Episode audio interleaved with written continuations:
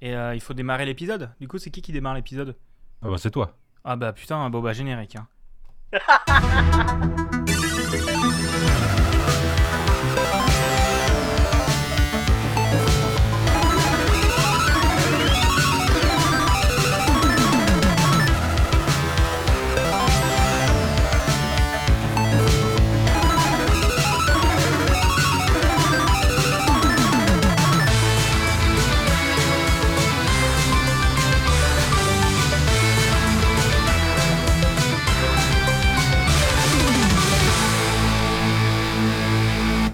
ça m'avait manqué de se retrouver en cam avec vous.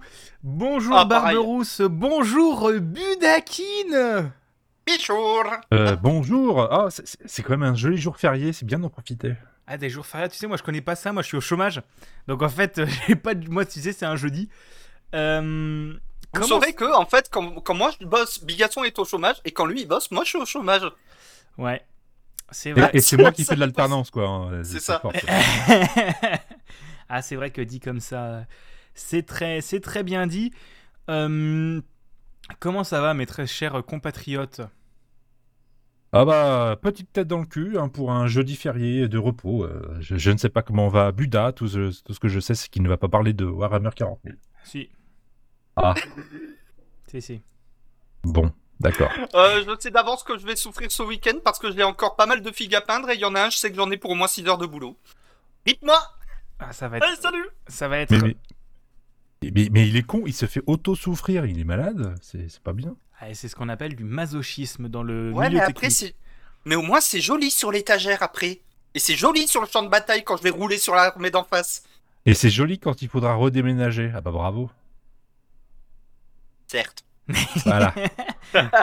Ah, moi, t'inquiète, je me pose exactement la même question avec la figurine de Horizon Forbidden West que j'ai à côté. Comment... Ah, comment je vais la déménager, ce putain d'éléphant de ses morts Bref, nous blablatons. Euh, cet épisode sort peu de temps avant le, euh, peu de temps après le dernier, mais on voulait faire un épisode pré E3, même s'il n'y a pas de vrai E3 annoncé cette année. euh, on voulait quand même un peu parler de, enfin, Bah, faire- comme il y a deux ans, ça va être un pas E3. voilà, un pas E3 et on voulait quand même se faire un épisode genre un peu parler de nos attentes euh, et euh, dégager des news avant l'E3. Parce qu'à l'E3, euh, il y aura des news. Peut-être. On verra. Et je propose qu'on commence par le sommaire.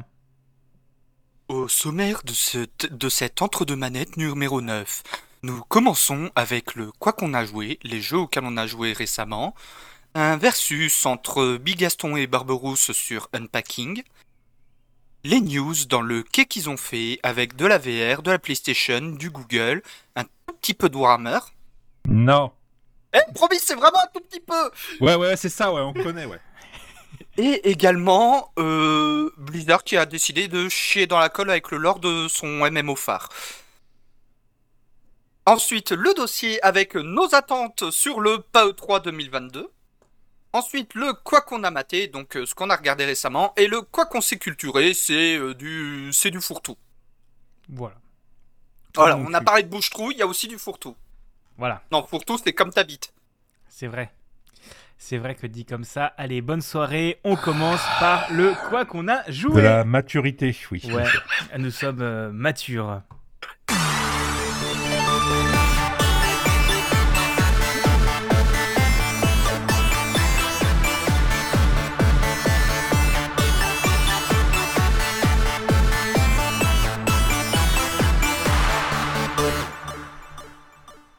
Qui veut commencer? Ah, moi, moi, moi, moi, moi, je commence. Bah vas-y, commence. Euh, tout d'abord parce qu'il y, a- y a pas longtemps, en fait, est entré dans le Game Pass un jeu sorti en 2015. Bon, évidemment, j'y ai joué à l'époque, hein, mais ce serait peut-être l'occasion de le redécouvrir maintenant. Un jeu qui s'appelle Her Story. Vous avez peut-être entendu parler de ce jeu-là. Euh, oui, de nom, oui, c'est euh, un genre de FMV, non? Voilà, exactement. Full motion vidéo. Euh, oui, bon, ça veut rien dire, c'est juste, juste dire qu'il y a de la vidéo. hein. De Sam Barlow, sorti bah, en 2015, entre autres le créateur de Telling Lies. Il vous présente euh, sur une interface euh, d'un écran cathodique un personnage qui rentre dans un- une sorte d'archive de la police et à travers euh, cette police un peu du futur qui en gros a enregistré un interrogatoire. Sauf que l'interrogatoire a été découpé phrase par phrase est numérisée phrase par phrase dans cet ordinateur à travers une vidéo. Chaque phrase que l'interrogé va prononcer va être numérisée et vous allez pouvoir rechercher dans toutes ces, dans toutes ces, vidéos d'interrogatoire par mots-clés. Typiquement, la première vidéo va dire euh, un truc du genre Eh, mais qu'est-ce qui se passe? Non, mais je ne sais pas où est mon mari. Hmm? Vous, de votre côté, avec le petit moteur de recherche, vous allez, vous allez pouvoir taper le nom Marie. Voilà. Vous allez pouvoir taper, par exemple, meurtre, divorce, et ça va vous afficher toutes les vidéos qui, euh, qui contiennent ce mot-là en précis. Et en fait, comme ça, de proche en proche, de vidéo en vidéo, il va falloir recoller un petit peu les, morceaux du puzzle, recréer un petit peu tout le fil de l'histoire jusqu'à arriver à la vidéo finale. Ce jeu est une tuerie. Mais bon, par contre, seulement en anglais. Hein. Mais au moins, il est sur le Game Pass. Voilà, si. Bah, je pense qu'il faut quand même aimer ce genre de jeu pour, euh, pour, euh, pour pouvoir se lancer dans, du coup, dans Story parce que euh, je pense qu'il faut être prêt à chercher et être prêt à jouer à un jeu qui n'a pas d'aide en fait, je pense. Il n'y a pas vraiment d'aide, il n'y a pas de. c'est c'est un jeu d'enquête mais sans vraiment un véritable fil où on pourra te dire tiens, tu tapes ça, ça va aller à tel endroit. Il y a vraiment une idée de recherche un peu au pif et vraiment d'instinct de tu vas un peu taper partout au départ et au final euh, tu, vas faire tes propres déductions. Et c'est vraiment très intéressant, forcément jusqu'au twist final. Et voilà. En fait, c'était son père. et la Patrick qui débarque. Non, peut, être pas comme ça. Oui, non, mais c'est un peu le principe. Et Her Story, voilà, sur le Game Pass, si vous avez l'occasion d'y aller, allez-y. Et, tant que je suis sur le Game Pass, euh, bah tiens, euh, Big, Bigaston, tu, tu as joué un truc. Euh, ah, j'enchaîne Allez, bah j'enchaîne. Bah moi, j'ai joué, comme tous les trois mois à peu près, à Sea of Thieves. Encore une fois. Donc jusqu'à il y a ce matin, je ne savais pas de quel jeu vous parler, parce que depuis la dernière fois, j'ai pas joué à grand chose de très folichon. bah déjà. Le chômage Ouais, mais euh, oui, mais sauf que j'ai la flemme de jouer en ce moment, donc, euh, donc voilà, j'ai joué à Assassin's Creed, bref, un peu des trucs aux F. Et je suis retombé dans Sea of Thieves avec la même bande de copains que d'habitude. Et donc Sea of Thieves, si vous ne connaissez pas, c'est euh, un jeu développé par Rare, édité par Microsoft, un jeu de pirate en ligne, avec beaucoup d'éléments intradiégétiques que je trouve excellents. Du genre, la carte, bah faut aller à la table des cartes. Euh, et tu vois uniquement ton bateau, mais tu vois pas les autres bateaux, bien sûr. Euh, pour changer la direction des voiles, il faut aller à un endroit, tu as des instruments de musique pour jouer ensemble. Euh, tu peux te peinter la gueule dans le jeu, et si tu te peintes la gueule et que tu joues de la musique, tu as différentes variantes de chaque musique en fonction du niveau de peintage que tu as et de chaque instrument de niveau de peintage et on peut se regrouper ensemble, chacun choisir un instrument et ça va faire une musique commune, ce qui est très très classe. En fait, c'est un, générateur d'histoire et un générateur de, moments entre potes. C'est vraiment très sympa. C'est ça. Et en fait, l'un des gros soucis que j'ai avec Sea of Thieves, c'est que euh, moi, ce qui m'intéresse dans le jeu, c'est pas le PVP. Euh, moi, j'aime beaucoup pour tout l'or. Ils ont rajouté beaucoup de quêtes. Ils ont rajouté pas mal de, euh, du coup, ce qu'on appelle des fables de flibustier, qui sont des des, grosses quêtes de 1h30, 2h euh, scénarisées avec des énigmes, ce genre de choses qui sont très très sympas à faire, je trouve. Mais le problème, c'est que tu restes. Enfin, il y a plein d'événements, il y a plein de trucs PVE qui filent du loot et tout ça, c'est vraiment chouette. Mais le souci, c'est que tu es forcément sur un serveur PVE. Et que euh, c'est un jeu de pirate. Donc tu auras toujours des connards qui viendront te casser les couilles. Euh, tu passes tranquillement ton heure et demie à faire ton fort, défoncer des monstres, défoncer des squelettes, et tu t'amuses bien, c'est cool et à la fin tu te fais exploser parce que tu as un autre bateau qui vient t'emmerder. Euh, donc ça c'est un des gros problèmes que j'ai avec Sea of Thieves. Et je voulais parler de Sea of Thieves parce que hier soir il m'est arrivé un truc. Euh, on a commencé à jouer tranquille avec deux copains. On lance une petite brique, donc un bateau à trois joueurs, tranquillement. Et on voit quelque chose qui s'appelle le Fort des Damnés, qui est un, truc assez avancé dans le jeu, en gros. Euh, et on s'approche. On se dit, bah tiens, on va aller voir s'ils veulent de l'aide. Parce que tu as un système d'alliance dans le jeu, mais, euh, euh, presque personne l'utilise. On va voir s'ils veulent de l'aide. On s'approche, et surprise numéro 1, ils nous pètent pas le cul. Donc déjà, on s'approche et ils nous attaquent pas. On monte un pavillon d'alliance, donc on commence à s'allier, on fait une alliance de bateaux, et euh, on fait le fort ensemble, on bat le boss, on partage le loot. Parce que nous, en gros, on, avait, on était dans une des factions où on avait besoin d'un type particulier de loot. Donc ils nous ont laissé ce loot-là exprès. Euh, ils viennent le charger sur notre bateau, nous sur le leur.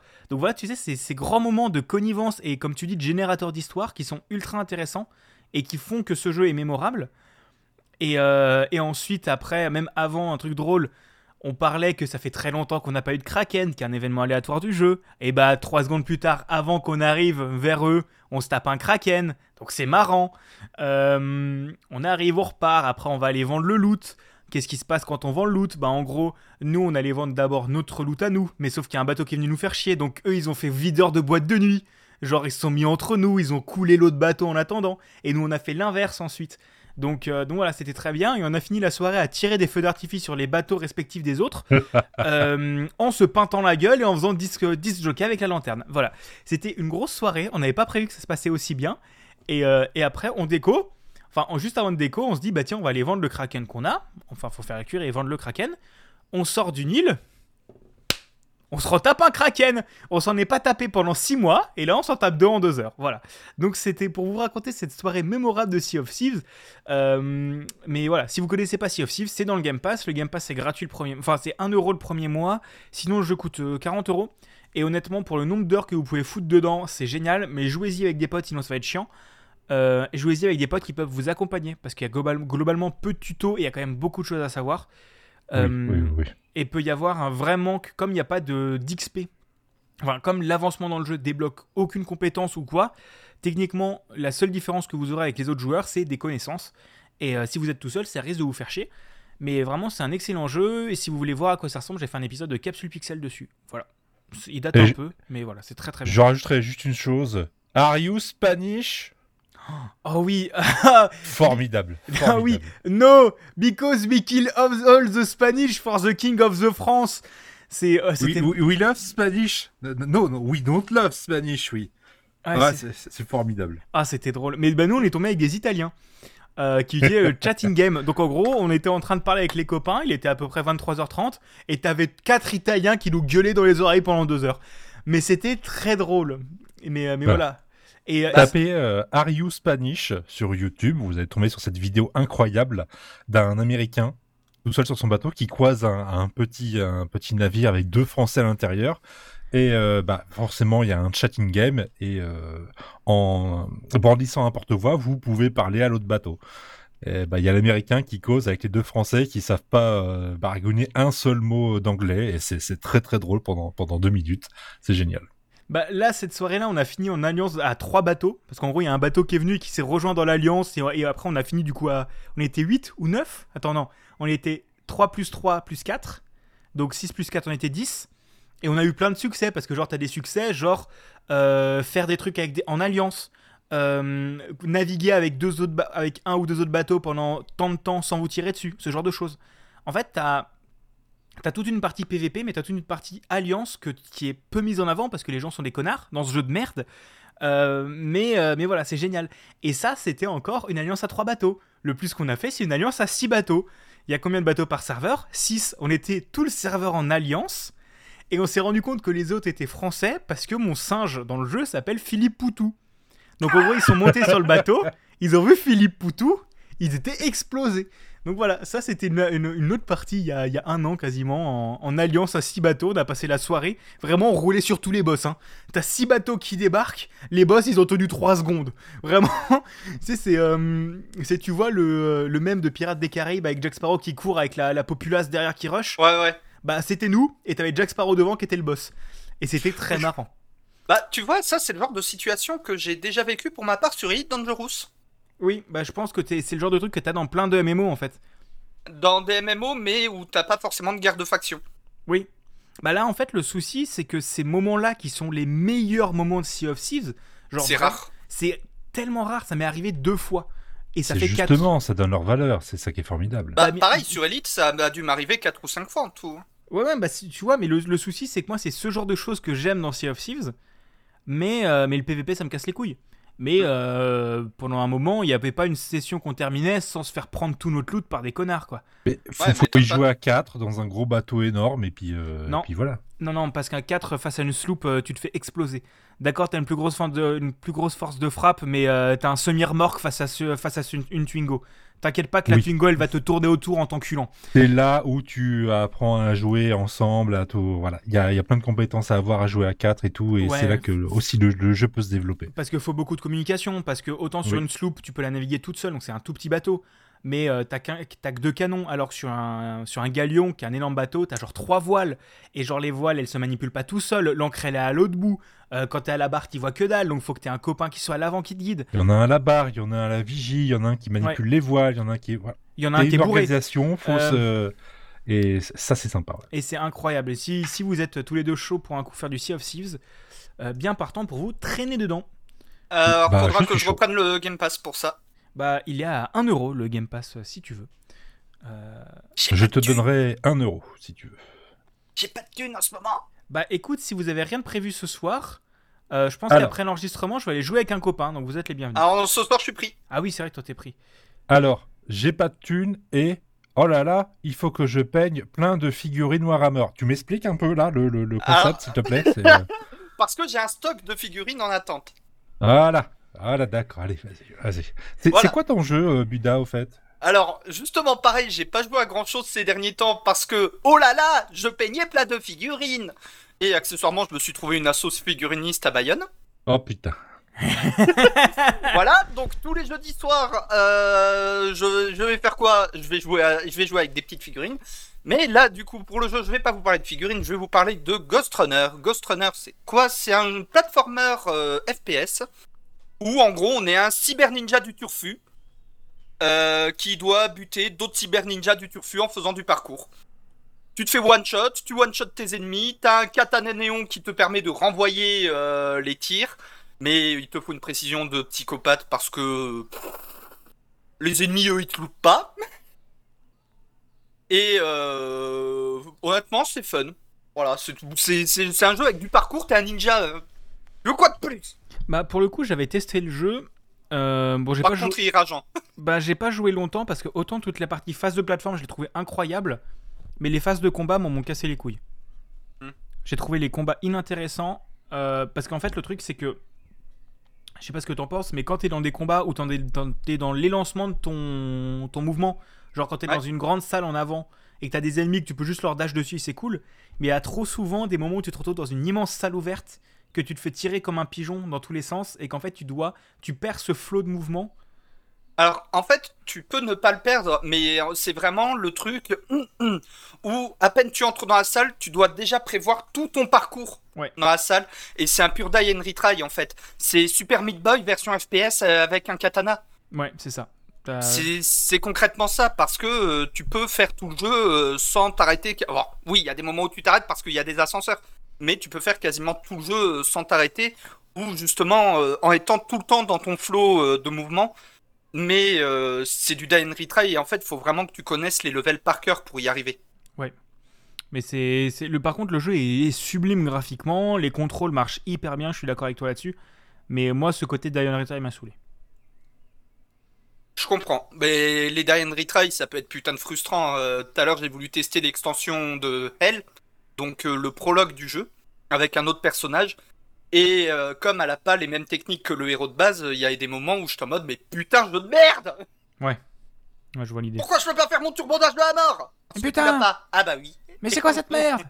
C'est ça. C'est sûr. Euh, I don't understand because my English is very bad, but okay. Ah. ça veut dire qu'il faut que tu enchaînes. Are you Spanish? Euh, bah du coup, euh, maintenant qu'on va parler vite fait de notre quoi qu'on a joué, et vous notez que je vous ai épargné Warhammer pour le quoi qu'on a joué, parce que le seul jeu, les deux seuls jeux PC auxquels j'ai joué récemment, c'est Total War et Blood Bowl. Oui, faut, faut, faut, faut noter ça, c'est que à midi quand j'ai regardé le conducteur, il y avait marqué Total War Warhammer 3, la nouvelle mage, et là je suis venu, il y avait écrit Ghost Runner. Donc il faut quand même donner un sourire à Buda, parce que Buda, il a changé, et il va pas nous parler de Warhammer, mais plus tard. Mais euh, Ouais, je, je c'est mets, un- une je news mets un flash, petit je vais en point, je parler lui pendant mets une genre étoile. 30 secondes et demie. voilà. Tu as gagné un sourire, t'as gagné un bon point, ok? On va te faire une carte de fidélité. À chaque fois que t'as un bon point, tu gagnes, des, enfin, tu gagnes des bons points, et pour 5 bons points, t'as le droit de nous parler de Warhammer. T'as le droit de nous parler pendant une heure de Warhammer, ça te va? Non, non, non, non, attends, attends, attends. Une news, une, une- une flash news. Et on a déjà eu un tunnel la dernière fois, alors du calme. hein. Ah, c'est vrai que mais on va en avoir un le mois prochain. Oui. Et je serai pas là. Et Oh donc, euh, oui, mais avant que tu partes, tu vas me faire un petit combat d'infirme avec Bigaston pour débattre si Unpacking est bien ou pas. Parce que moi, je l'ai pas testé. Et bah. euh, jingle C'est nul parce que c'est de la merde. C'est bien parce que j'aime bien. Mais c'est de la merde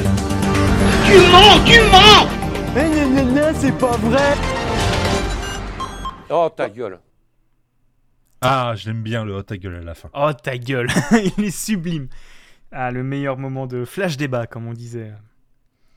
Euh, bah, Exactement. je vais peut-être te laisser présenter le jeu euh, duquel on va parler aujourd'hui, euh, Barberousse Ah bah super, euh, j'ai pas présenté un truc donc je vais le faire vite fait. Euh, Unpacking, un jeu sorti en novembre 2021 de Witch Beam, édité par Humble Bundle, Humble Games, et maintenant disponible sur le Game Pass. C'est un petit jeu très zen où au final on, ouvre des cartons de déménagement et on range comme ça chaque petit objet dans une pièce avec des petits sons euh, très satisfaisants. On, agence comme ça des petites pièces petit à petit. On commence euh, de, de, l'âge de la petite enfance, puis l'adolescence, puis sa chambre d'étudiant, et puis le premier emménagement avec un copain ou une copine, et puis etc. Comme ça, on va suivre la, vie- la vie d'une personne à travers le décor, à travers ses déménagements. Je l'avais déjà présenté, et moi, bah, moi, moi, je, je- c'est trop bien, quoi. Bah pour le coup, moi du coup, je l'ai découvert. J'ai joué une heure au jeu parce que j'ai pas, parce qu'on a choisi le jeu dimanche. Euh, lundi, j'étais pas là. Euh, mardi, j'avais la flemme parce que j'ai passé 9 heures sur Sea of Thieves. Euh, et j'ai joué hier. Donc j'ai joué une heure et demie à peu près. Et je suis assez d'accord avec toi, c'est vachement bien. Voilà, c'était le flash débat, ta gueule. Maintenant, oh ta gueule. Non, plus sérieusement, j'ai trouvé l'OST en plus génial.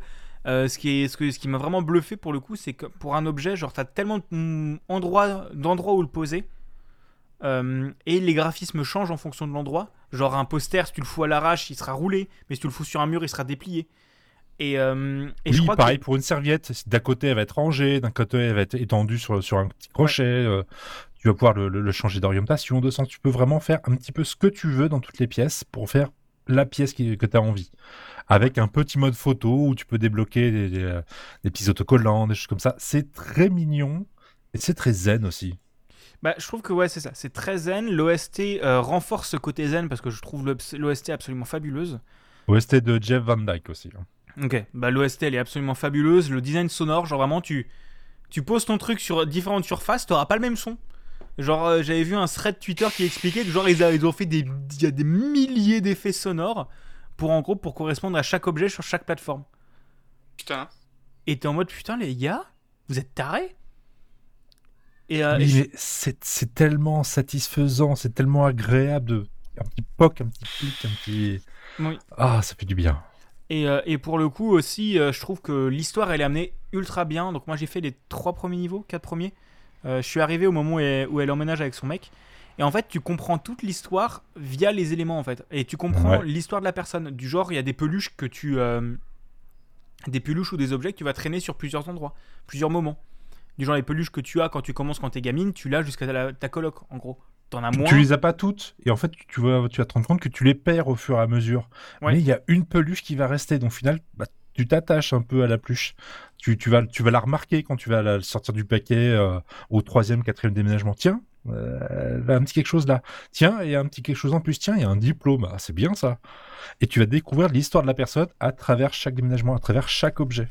Ouais. Et ça, c'est formidable. Et t'es arrivé au point, au point de bascule justement là où elle emménage avec euh, avec son mec. Et là, euh, c'est- peut-être le, le nous en tant qu'hommes célibataires barbus, beuh, on se rend peut-être pas compte, mais euh, je sais qu'il y a plusieurs amis qui qui m'ont re- relaté le même problème. Quand elle emménage chez quelqu'un, chez un mec, et là tu t'en étais rendu compte, Bigaston. En fait, elle a pas de place. Oui, bah, tu veux ranger des trucs, t'as pas la place. Oui, c'est ce que je voulais ra- rajouter, c'est que autant sur dans les deux premiers niveaux, premier, enfin dans le premier niveau, non même les deux premiers niveaux, euh, t'arrives dans des appartements où tu vis seul, donc t'as pas d'objets, t'as pas d'autres trucs, mais euh, par la suite, à partir du moment où t'as la coloc, t'as des, bon la pièce qui est à toi, genre t'as ta chambre, Mais t'as les autres pièces où t'as plein d'autres bordels et ton objectif c'est d'essayer de, de faire correspondre les trucs en gros. T'as de trouver la logique de où le mettre et oui, tu ouvres un genre la salle de bain, tu regardes que t'as plein de choses, mais que euh, de manière logique, t'as un endroit qui est à toi. Genre qui, le jeu te dit, tiens, enfin c'est comme euh, vraiment dans ma tête j'ai imaginé la discussion du tiens si tu veux dans la salle de bain je t'ai laissé cette étagère là. Et je trouve que le jeu Et- est hyper bien amené là-dessus, ouais. Et le plus terrible dans cette histoire, c'est que bah, le, personnage principal dessine. Et quand arrive ce moment-là spécifique euh, du jeu, tout ce qui est dessin, tout ce qui est un peu ce- son aspiration personnelle, tout ce qu'elle aime faire, bah tu peux le placer nulle part. C'est terrible. T'as quelqu'un qui se met totalement en retrait. Et je sais que ça m'a fait, ça m'a fait vraiment mal au cœur en fait. J'ai pas pu placer les, les, les- les- les- j'ai pas pu lui faire un endroit où elle pouvait dessiner, où elle pouvait s'exprimer, où elle pouvait vraiment travailler ce qu'elle voulait. C'était euh, mis de côté. C'est- horrible. Et, c- et, et c'est juste suggéré en fait, c'est pas amené par du texte, c'est juste par le manque d'espace et le design et le design que tu comprends tout ce genre de choses. Et il se passe encore d'autres choses après dans les autres déménagements, mais euh, c'est- formidable. Juste pour un petit jeu comme ça qui va durer 4-5 heures, euh, Ah. c'est vraiment très bien foutu. Moi pour le coup, je suis pas sûr de continuer parce que enfin enfin je pense que c'est un jeu à faire en petite session. Oui, oui, oui. C'est pas un jeu, moi tu vois, j'ai joué une heure et demie, ça m'a suffi.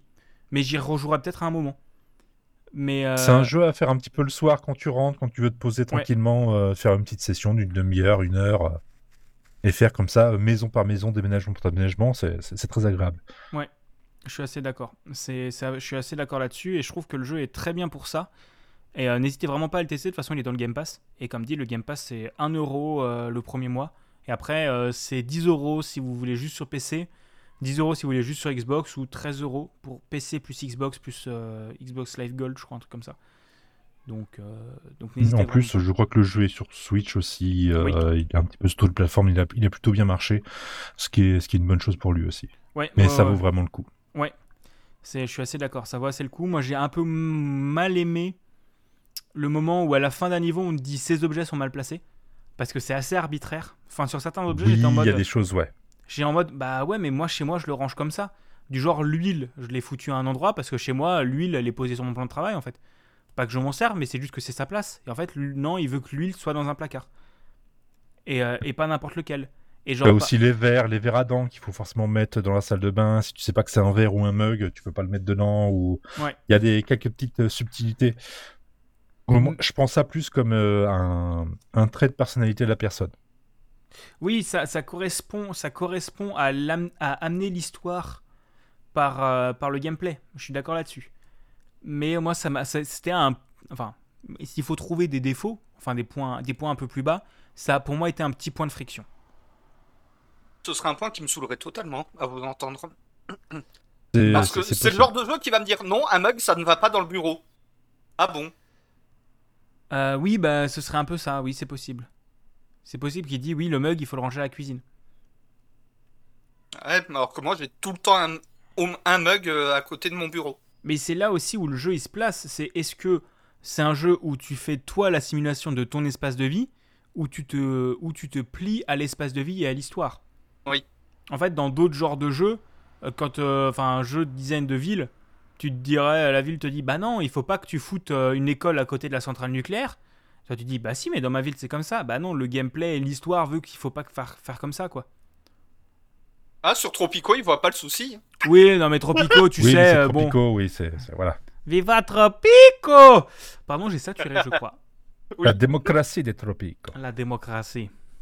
Voilà. La, la même démocratie que la Russie. Euh, Alors, soit tu sur déconnes, Game Pass, mais sur soit sur Tropico, Steam, au moins il y a euh, des élections. c'est vrai. Oui, Mais tu, oui. peux les, mais tu peux les truquer, non? Oui, oui, oui, oui, oui. Euh, oui, tu peux demander à Penultimo de les truquer. Mais ça a rien à voir, on retourne sur euh, Unpacking. C'est vrai. Bah, Oui. On peut unpacker des, des urnes, tout ça aussi. Oui, ça, c'est un petit peu un lien, quoi. C'est vrai. Et, et b- belle retombée sur tes pattes. exactement. Oui. Mais ouais, j'ai trouvé Unpacking très sympa. Euh, c'est pas forcément le genre de jeu que je terminerai, c'est sûr, c'est clair. Mais euh, j'ai trouvé l'histoire bien et je pense quand même c'est un genre de jeu qui s'apprécie mieux en canapé. Enfin, avec quelqu'un. Hmm. Du genre Ah. avec ta meuf ou avec tes frangins, tes... enfin, plus ouais, avec ta, ta- ton compagnon ou ta compagne. Je pense que c'est le genre de jeu où tu peux te poser sur un canapé et jouer à deux et discuter. Et euh, franchement, je te conseille de le continuer.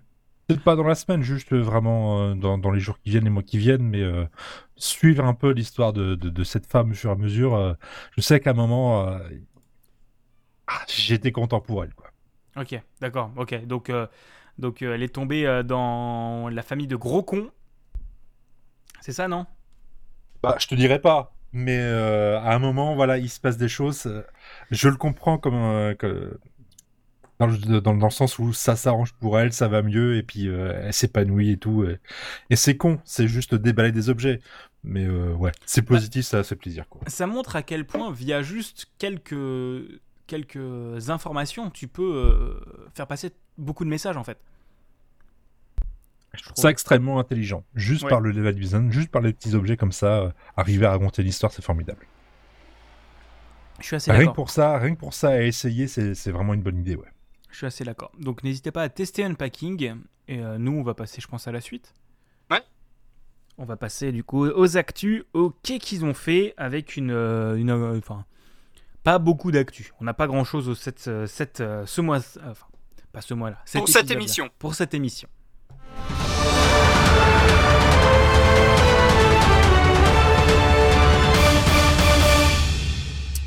Et on va te redonner la parole, Buda. Voilà, alors, euh, euh, c'est une micro-news Warhammer, voilà. Euh, ah, faut que j'étende la- mon linge. Allez, salut. Non, non, non, c'est vraiment une micro-news. Euh, avant le PAE3, euh, Games Workshop a annoncé le Warhammer Skulls, c'est leur petit festival euh, du jeu vidéo euh, en ligne, où euh, du coup va y avoir toutes les grosses annonces de l'année euh, sur pour euh, les prochains jeux Warhammer ou des patchs de jeux Warhammer existants. Euh, J'espère des, news sur la première extension de Total War Warhammer 3 et la nouvelle bêta ouverte de Blood Bowl 3 qui aura lieu du 1er au 12 juin du coup. Et en parallèle du Warhammer Skulls, du coup, euh, à la traditionnelle vague de promo euh, sur les jeux Warhammer sur euh, Steam, Humble et GOG. Donc, euh, il- il- je vais peut-être craquer. Peut-être, on verra. Peut-être, on n'est pas sûr. Il reste pas beaucoup de jeux Warhammer que je n'ai pas encore. Putain, t'en- il y en a que t'en as pas? Oui. Oh, C'est étonnant. J'aurais pensé que tu les avais tous. Non, premier degré, j'aurais pensé que tu les avais tous. Non, non, il y en a que j'ai pas parce que. Alors, il y en a, c'est les extensions. J'ai le jeu de base, mais pas les extensions parce que le jeu m'emmerdait. D'autres, c'est simplement, je les ai pas encore, du genre Chaos Gate. Ok. Ok, Et-. Et du coup, Bigaston, toi, tu vas nous parler de nos chers copains euh, de chez Buggysoft.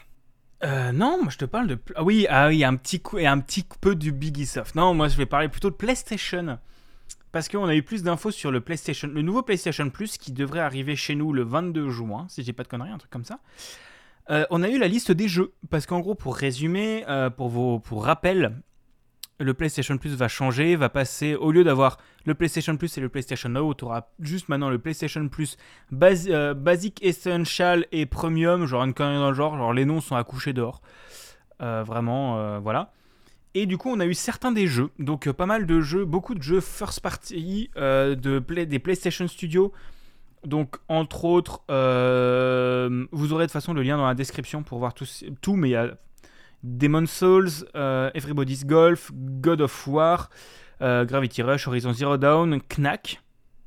Voilà, voilà. Little Big. Planet 3, euh, Marvel Spider-Man, Marvel Spider-Man, Miles Morales, Terraway, The Last Guardian, The Last of Us Remastered et Left Behind. Et tous les Uncharted. En gros, il y a d'autres trucs, mais je vous ai dit le plus important. Pour le catalogue PS4 et PlayStation 5, donc ça, ça va être le, le- le- tiers à 11 euros par mois normalement. Euh, Il y aura d'autres jeux comme Assassin's Creed Valhalla, euh, donc euh, par Ubisoft, Celeste, City Skyline, Control, Hollow Knight, Marvel's Guardian of the Galaxy, The Crew 2, Tom Clancy Division, ce genre de choses. Euh, et donc du coup, en sachant que, euh, que les jeux Ubisoft, ça passera par un plan qui s'appelle Ubisoft Plus classique, euh, donc qui est en gros certains des jeux, enfin c'est comme vous voyez le EA Access, je crois que ça s'appelle comme ça, EA Plus, je sais plus comment ça s'appelle, le truc EA Play, EA Play, l'abonnement euh, l'abonnement par mois de EA. Euh, ils ont le EA Play et le EA Play Premium ou un truc comme ça, EA Play Deluxe où le EA Play est inclus dans le Xbox Game Pass. Et le EA Play Deluxe, faut payer 10 euros par mois en plus. EA Games. EA. It's in a Game Pass. Voilà. Et, euh, et du coup, pour moi, ça va être un truc comme ça. Dans Ubisoft Plus, tu n'auras peut-être pas le dernier jeu ou tous les derniers jeux, mais tu auras les jeux euh, euh, bah, quand tu peux les trouver à 30 balles d'occasion, quoi. Enfin, 30 balles en solde, c'est-à-dire euh, deux mois après leur sortie. non, c'est-à-dire un an après leur sortie, ce genre de choses. Je pense que tu auras pas mal de choses dedans et ça peut être très intéressant. Et selon certains leaks, ça arriverait dans le Game Pass bientôt aussi. Donc, moi, je dis bonne nouvelle. Euh, et en gros, on a eu aussi des infos sur le passage de prix. Puisque, en gros, je vais prendre mon exemple. J'ai le PlayStation Plus jusqu'à octobre prochain. Parce que j'avais pris une offre de un an, euh, euh, pas cher, euh, en solde, voilà, bref. Et j'aimerais bien tester un mois l'offre à 17 euros pour, pour vous faire un compte rendu. Enfin, pour tester les jeux et vous dire ce que j'en pense. Eh bien, non, je ne le ferai pas parce que ça voudrait dire que je dois payer euh, 17 euros pour tous les jours qui me manquent. En gros. En gros, tu ne peux pas dire, euh, tu ne peux pas faire de passage. euh, en gros, leur, leur système de conversion est mal branlé. Enfin, je trouve mal branlé. Genre, si tu avais juste le PlayStation Plus classique et que tu veux pour un mois tester autre chose, non, tu payes pour toute la durée qui te reste. Et donc, ça va, pour moi, ça va vraiment pousser le, la non, euh, le non abonnement à l'année. Mm. Et surtout, ça va être un bordel jusqu'à la fin, de la du, fin du renouvellement des abonnements actuels, je trouve. Parce que genre, Ouais. j'ai vu un gars qui avait acheté son abonnement de PS Plus pour 3 ans ou on vient une offre ou un truc comme ça. Genre, Ouais, il doit même. dépenser 3000 balles, quoi. Parce qu'en plus, il te prend pas en fonction du tarif à l'année. Parce que je rappelle que genre, c'était 120 euros à l'année ou 17 euros par mois. Ouais. Et ben en gros, il te prend euh, genre euh, un an à 17 euros à l'année. Et c'est turbo con. Voilà. Donc, euh, donc désolé, je ne testerai pas ça tout de suite parce que je ne claquerai pas autant de pognon. Et aussi, on a eu, du coup, j'ai oublié, on a eu des infos sur les jeux classiques, donc en gros des jeux euh, des anciennes générations qui seront disponibles via streaming ou téléchargement. Euh, on a eu des choses comme euh, Ape Escape, Super Stardust Portable, ça on s'en branle. hein. Pour les jeux PlayStation et PSP, on aura eu Tekken 2, War- Worms World Party et Worms Armageddon, donc sur la première PlayStation.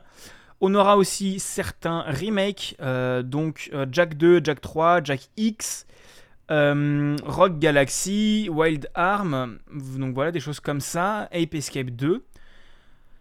Euh, Lego Harry Potter Collection et on aura des jeux PS3 en streaming donc il y en avait déjà beaucoup et là on aura en plus Ratchet et Clank Quest for Booty Ratchet et Clank A Crack in Time Ratchet et Clank Nexus Puppeteer qui est excellent pour le coup Ico euh, Demon Souls euh, la version PS3 hein, pas la version euh, Pas le PS5, remake. bah oui, évidemment, hein, serait trop, voilà. On aura Lost Planet 2, Red Dead Redemption, Undead Nightmare, euh, Castlevania, Lord of Shadow 2. Et, euh, et ils ont déjà annoncé qu'est-ce que, quels jeux euh, seront en essai. Donc ce sera Uncharted Legacy of Thieves Collection, euh, donc qui est le remake PS5 de Uncharted. Ce qui est un peu con parce que le remake PS4 est encore très bon, mais voilà, il est inclus dans notre truc. Et Horizon Forbidden West. Et pour les third parties, tu auras Cyberpunk 2077, Tiny Tina Wonderland et Farming Simulator 2022. C'est même pas une vanne. Et en gros, ils disent qu'ils ajouteront des nouveaux jeux euh, au début, le premier jeudi de tous les mois pour certains des plans, et autrement, ce sera à peu près au milieu des mois. Donc, tu auras normalement des nouveaux jeux et des tournements, enfin des, des tours comme le Game Pass. Mais on verra si ça arrive à se faire une aussi bonne place. Voilà. Alors, j'ai juste un truc à dire. Pour les jeux PS1, ils auraient pu faire un effort et prendre le meilleur Tekken de la PS1. Il n'est pas Tekken 2. C'est. Le 3. D'accord, je te crois, j'ai jamais joué à un Tekken. Le 3 est beaucoup plus complet et surtout, ils avaient fait un énorme bond en avant technologique entre Tekken 2 et Tekken 3. Et le 3 est beaucoup plus dynamique et beaucoup mieux branlé que le 2. Non, mais laisse-le y jouer Digordo, il appuie sur les boutons et il gagne, voilà, c'est tout. Non. Bah moi, moi j'ai jamais joué à des jeux de combat, mais, mais à et voir. Gordo, oui. c'est le perso no brain par excellence. Mais du coup, à voir, parce que les, là, je rappelle que la partie PS3, ça va être dans le cloud. Donc, si, mais s'ils foutent des jeux de combat, est-ce que la version en streaming marchera bien? C'est ça aussi la question. Ils ont, à mon avis, rien à battre. Le principal, c'est d'avoir du catalogue. Oui. Mais à voir euh, si. euh, Enfin, là, tu vois, Ah. ça va arriver vraiment en frontal avec Xbox, quoi. Alors, tu vois, j'ai essayé des jeux de combat euh, via le cloud sur le xCloud. Notamment Killer Instinct, qui est quand même bien vénère, euh, j'étais... bah, Alors, c'est clairement pas une méthode pour en faire du compétitif, mais si tu te limites au mode arcade ou à un petit mode versus avec un pote ou quoi, ça passe. Mais il faut pas oublier quelque chose. Il- euh, PlayStation n'a pas la conna- n'a pas l'expertise des serveurs de Microsoft. Ah bah, Parce que Microsoft, c'est leur serveur qui fait tourner les, Play- les PlayStation Online. Oui. Donc euh, voilà, donc c'est- c'était faux aussi pour moi penser à ça. Voilà. non, mais moi je repensais juste au hack des Anonymous il y a un peu plus de 10 ans, des serveurs de Sony parce qu'ils étaient finalisés avec le cul et sécurisés avec le cul. Oui, non, mais je pense que je pense que la partie cloud va un peu se casser la gueule et voilà. Et, euh, et j'espère que à un moment on pourra avoir de la rétrocompatibilité, putain. Parce que Puppeter je l'ai, mais je veux pas payer 17 euros par mois, mais je veux jouer à Puppet. Bref, ça casse les couilles. Et du coup, c'est au moment du, de Barberousse de nous parler de plusieurs petites actus. Alors, ça va aller très vite. Je vais en faire un, un- un méga flash là tout de suite maintenant. Il y a des soldes sur l'Epic Game Store. Et surtout, bah, le jeu annoncé là tout de suite maintenant, c'est euh, Bioshock, euh, Bioshock euh, Complete Collection. Voilà. Donc, vous avez Bioshock 1 et Bioshock 2 remaster- Remastered. Et Bioshock Infinite qui est gratos là en ce moment sur l'Epic Game Store. Plutôt que de payer des abonnements trop chers. Voilà. c'est- Je suis le seul à avoir eu un problème de son là Non, mais euh, c'est bien, comme, comme on enregistre chacun de notre côté, normalement, les auditeurs l'auront pas eu. Oui, mais tu vas être obligé de faire du montage, donc parce que quelqu'un a fait remonter l'information, donc il faudra que tu coupes ce moment, sinon ça va être beaucoup trop long, et qu'il faut que je continue sur mes news. Alors, maintenant que ça c'est fait, je sais pas si vous avez remarqué, mais euh, ça fait un moment qu'on écoute des podcasts sur un téléphone portable. Et, Oui. Eh ben, ce mois-ci, c'est- la fin. Ça y est, c'est fini. C'est la fin des iPods. Apple va arrêter de produire des iPods. Apple produisait les iPods depuis octobre 2001. Voilà. C'est fini les petits lecteurs MP3 portables, les baladeurs spécifiques. euh. Ah, c'est triste. C'est une, époque qui s'arrête. Et, et là, ben, une grande question qui, qui, qui m'étreint. Vous, vous avez commencé par, euh, par écouter de la musique comment?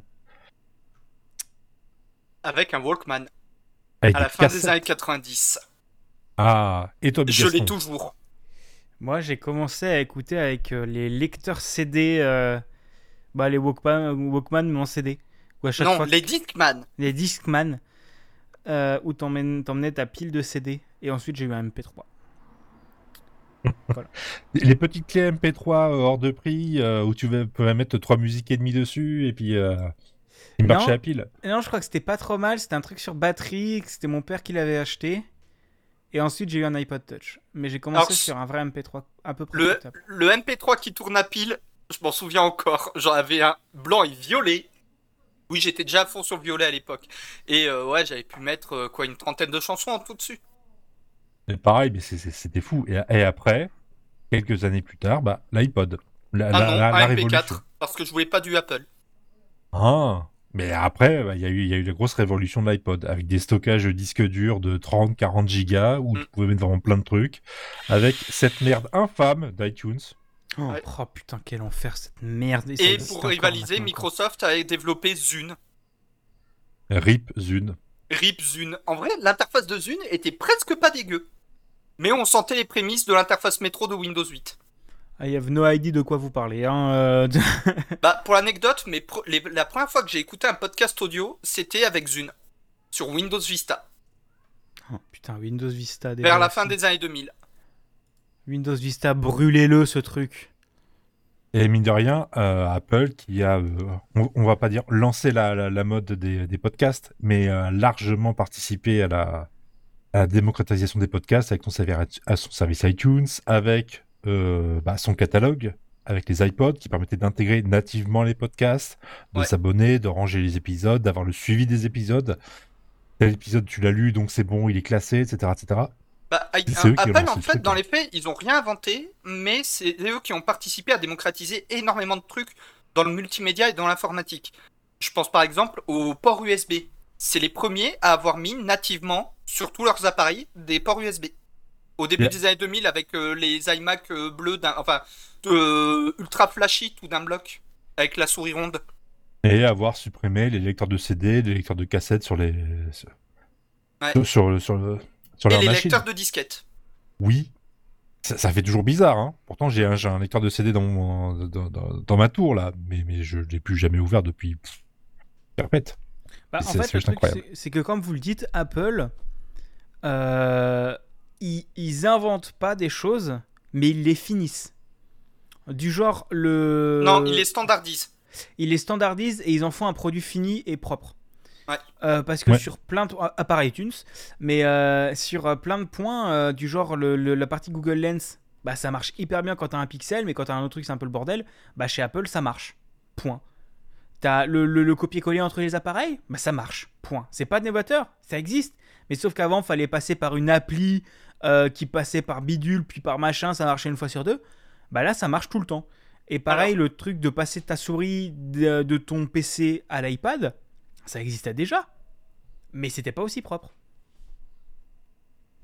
Donc Alors, voilà. j'ai juste 20 ans envie de dire un truc, oui, Sauf que pas mal de trucs que Apple font, euh, du genre pas mal de trucs que Apple sortent, le copier-coller entre plusieurs appareils, ça fait 10 ans que je l'ai moi. Oui, sur Android, ça marche aussi. hein. Android et Linux. Bah, c'est ce que je dis, mais c'est pas, c'est pas grand public. Parce Oui. que Linux n'est pas grand public. Euh, Android un petit peu plus aussi. euh, Android ouais. beaucoup plus, mais, euh, mais c'est pas grand public. Et je pense que tu as dû quand même télécharger les applications et configurer des trucs. Euh, une seule KDE Connect qui sert euh, justement à la gestion, à la connexion entre Linux et Android. Oui, mais tu vois, là ça marche que avec KDE. Donc tu vois, t'as as plein Ah non, non, non, non, non, non, non. C'est développé par KDE, mais ça marche avec n'importe quel euh, DE. Ok. Tu as du GNOME, du XFCE, du LXQT, où- tu où peux t'en que j'ai servir. mis mes jingles d'alarme, moi, au fait C'est, euh, Faut que je cherche. Attendez, bougez pas. Mais non, non, mais, mais, ce que, mais, mais je vois ce que tu veux dire. Mais après, tu vois, ça, Linux et tout ça, ça reste quand même pas encore du grand public. euh. Bah alors, ça, tu vois, c'est le truc qu'on me dit beaucoup, sauf que il y a un truc aussi que beaucoup de monde oublie. Les smart cars, c'est Linux. Oui, Android, mais- euh, c'est Linux. Oui, mais tu m'as compris. Moi, je, Oui, là, oui, je te parle de compris. Linux. Je te parle pas du noyau Linux. Je te parle de Linux en tant que système d'exploitation pour les ordinateurs. Vos gueules On peut revenir sur la news de base, s'il vous plaît, avant que vous continuiez là dans votre truc. Là, euh, Pardon. vas-y. Les débats de Tecos. Merci. Non, mais on sait jamais. ouais. Voilà, ça fait 20 ans qu'il y a des iPods qui sortent. Ça doit faire à peu près 10 ans que je suis passé sur mon téléphone portable pour écouter des podcasts. Oh, Et pareil. des iPods, j'en ai eu deux. Voilà. Donc euh, c'est la fin de l'iPod, c'est la fin d'une époque. Rip l'iPod. Rip l'iPod. Press F for pray for the iPod. Passe F to pay, to pay respect. Voilà. Ouais, c'est un, un truc Apple, donc faut payer. Ouais, voilà. Voilà. Et c'est- pas l'occasion de relancer sur Linux, hein. attention, hein. c'est vraiment, on va sur la news suivante. Qui c'est qu'il y a une flash après Euh, bah vas-y, vas-y, nous on a que des bigs après, donc vas-y, enchaîne. Eh ben, en parlant d'une autre époque, eh ben, je sais pas si vous avez remarqué, mais ça y est, la cassette revient. Ouh, ouh, ouh, ouais, trop bien. Bah, je pensais que tu allais parler de ça, vu que, j'ai... vu que justement tu demandais sur quoi on a commencé à écouter de la musique. Incroyable, ça veut dire que je prépare mes sujets, mais c'est ouf. C'est- Oh putain, propre. hein. Ça veut dire qu'il y a deux vieux ici et un, et un petit jeune. Voilà, dont un qui utilise pas Linux, mais euh, vo- voilà quoi, c'est c'est bon, bref. Ah, la cassette, ce magnifique support physique qui a suivi le vinyle et qui a précédé le mini-disque, le CD et autres, euh, autres euh, réjouissances. Et ben, Le apparemment- laser disque. le laser disque. J'en ai quelques-uns, c'est très drôle. Eh ben, ça fait son retour en France. La maison de disque Universal a réédité des compilations de chansons françaises sur cassette. Voilà, c'est tout. C'est euh, la qualité bah, devait pas être ouf. Il hein. n'y a plus grand monde qui a de lecteur de cassette. Euh, Le seul euh, bénéfice, bah, c'était de pouvoir copier des trucs dessus et les recopier ensuite. Je vois pas trop l'intérêt maintenant. Je le vois pas non plus. Genre vraiment, Pour les nostalgiques. Pas Oui, pour les nostalgiques, mais euh, maintenant t'as Spotify. quoi. Enfin, ça se comprend de. Enfin, même si tu veux un objet, t'achètes un CD. C'est genre la qualité CD est quand même mieux que la qualité cassette, quoi.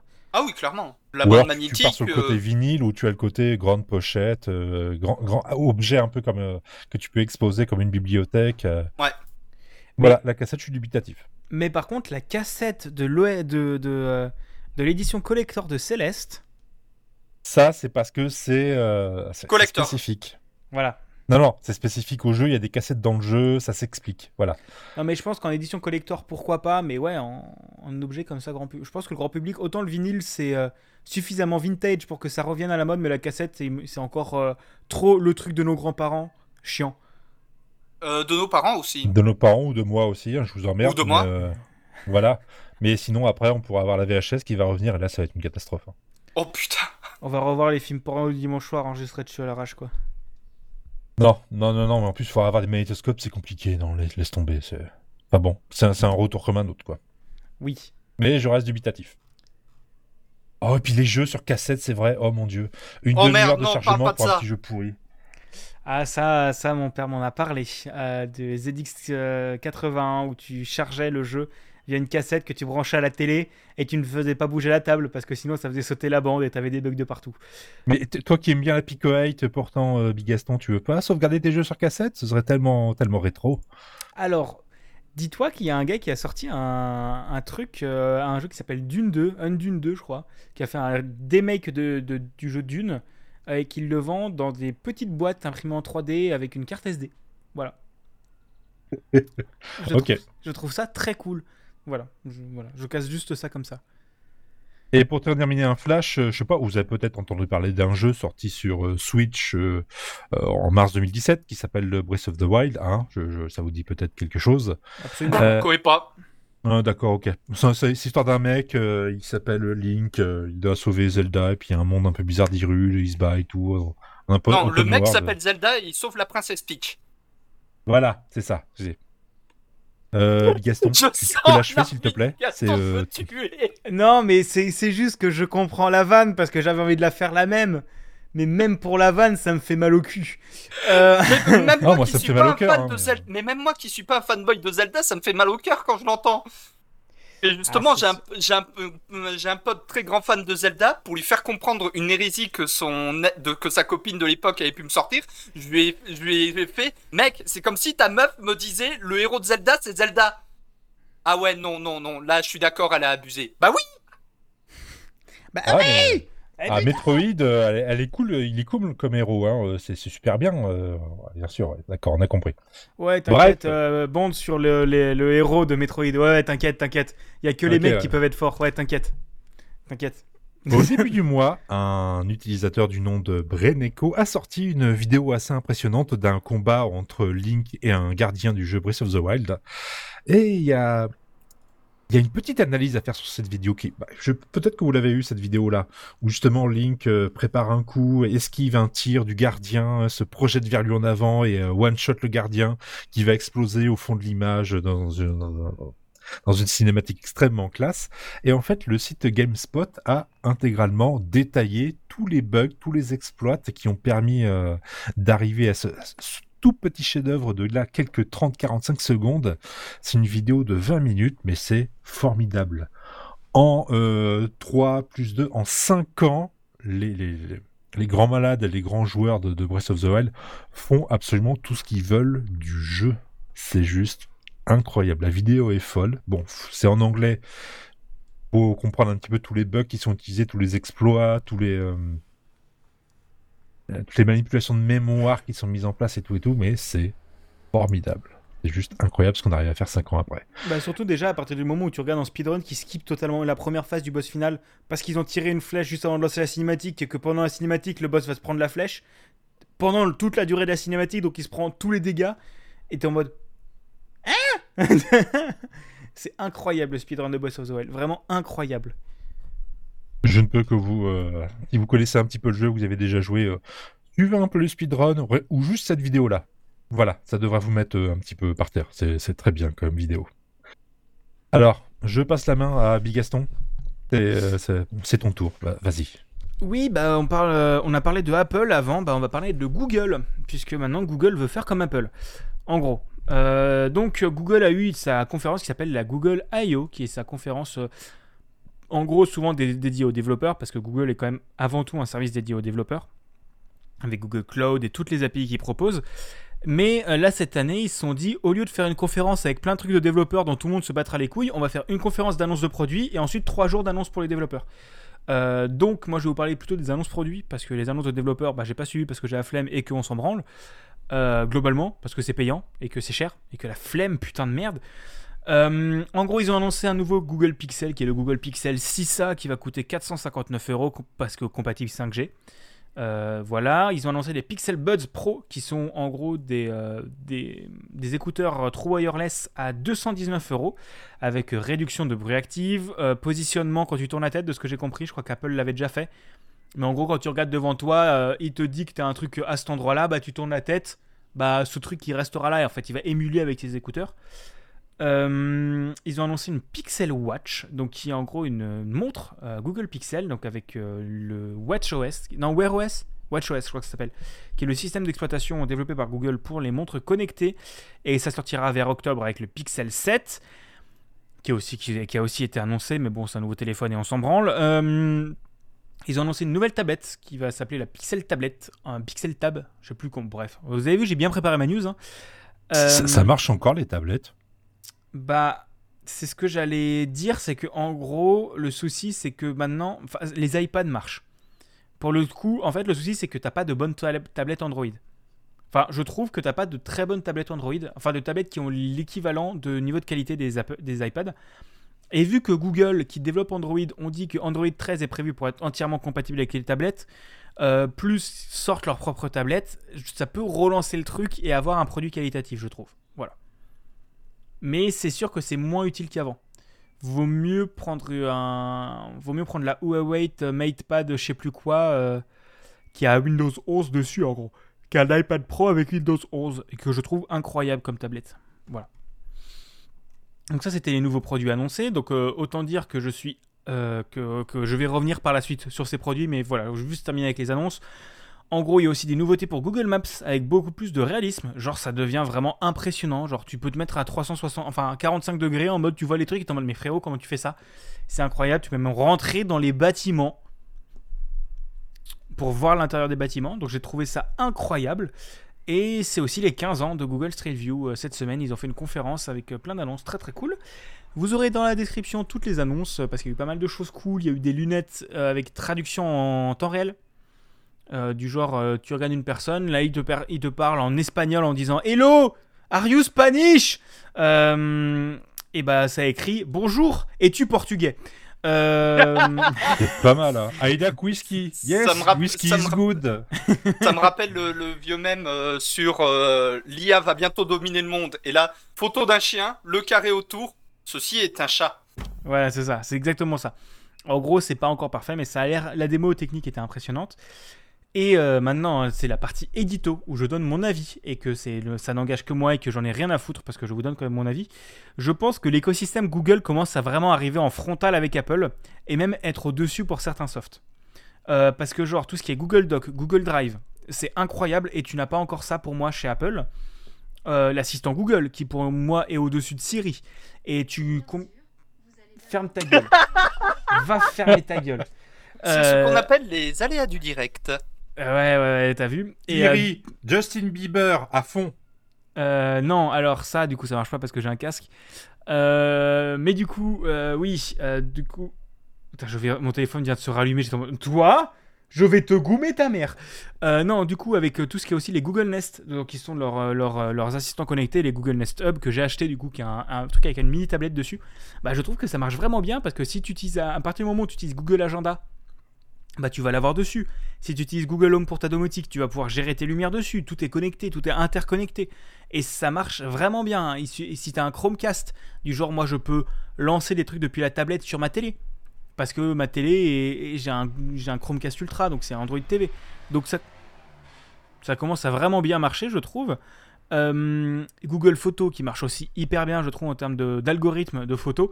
Euh, du genre, j'avais pris euh, plusieurs photos à la suite d'un panorama, mais sans en faire un panorama, avec une d'un panorama et une avec euh, ma tante au milieu. Bah, ça a fait automatiquement un beau panorama, automatique. Genre vraiment, leurs- algorithmes d'IA sont vraiment top. Et, euh, et on commence à avoir des vraies interactions entre toutes les, tous les outils à la Apple, avec des, des, des appareils qui commencent à vraiment bien fonctionner entre eux. Du genre, bah, vous voyez l'appairage rapide que tu as avec les AirPods? Mhm. Euh, bah, tu, l'auras et tu les as avec les Pi- Pixel Bud. Et honnêtement, depuis que j'ai acheté un Google Pixel, je ne n'achèterai pas un, téléphone Android autre qu'un de chez Google. Parce que honnêtement, c'est tellement, euh, pour moi, une qualité supérieure en termes d'Android et d'appareil que euh, je passerai pas à autre chose.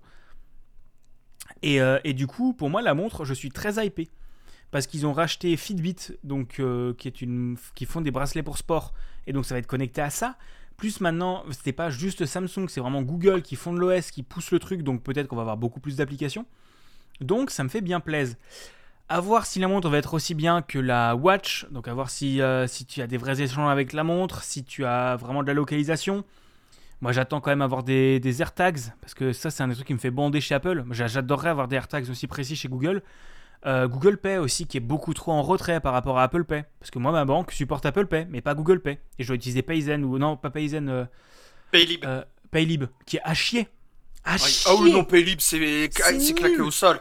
Alors que Google Pay marche vraiment bien et c'est vraiment top, mais juste parce que ma banque veut pas, je peux pas. Donc ça me pète les couilles.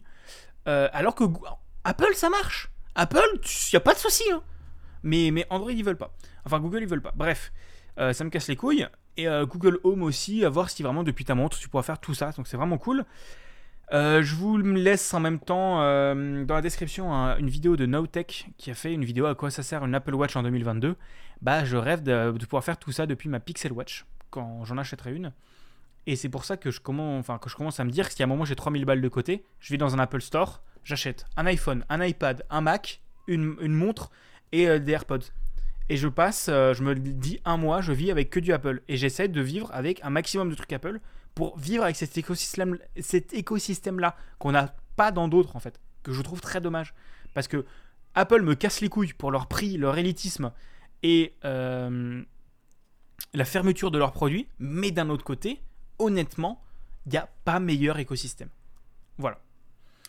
Et en même temps, euh, Apple commence, euh, Google commence à se la faire Apple parce que Google est en train de fermer de plus en plus Android.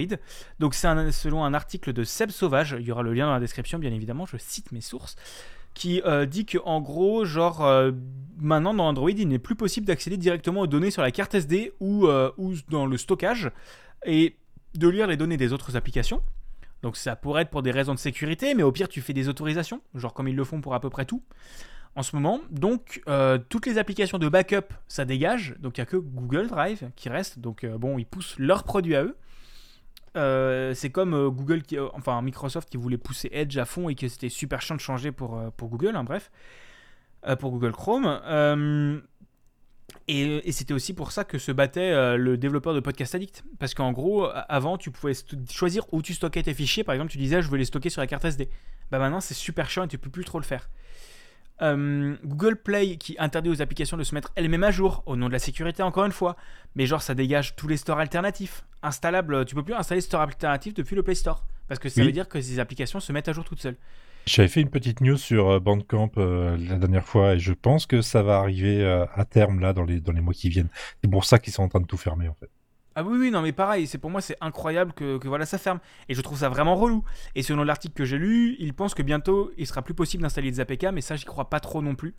Parce que les APK, donc en gros, c'est des points MSI euh, sur Android, si vous connaissez pas, c'est pour installer des applications. Euh, et selon moi, s'ils enlèvent les APK, ça tuerait Android, au moins du côté des développeurs, parce que euh, c'est l'une des énormes qualités d'Android, d'avoir des APK comme ça.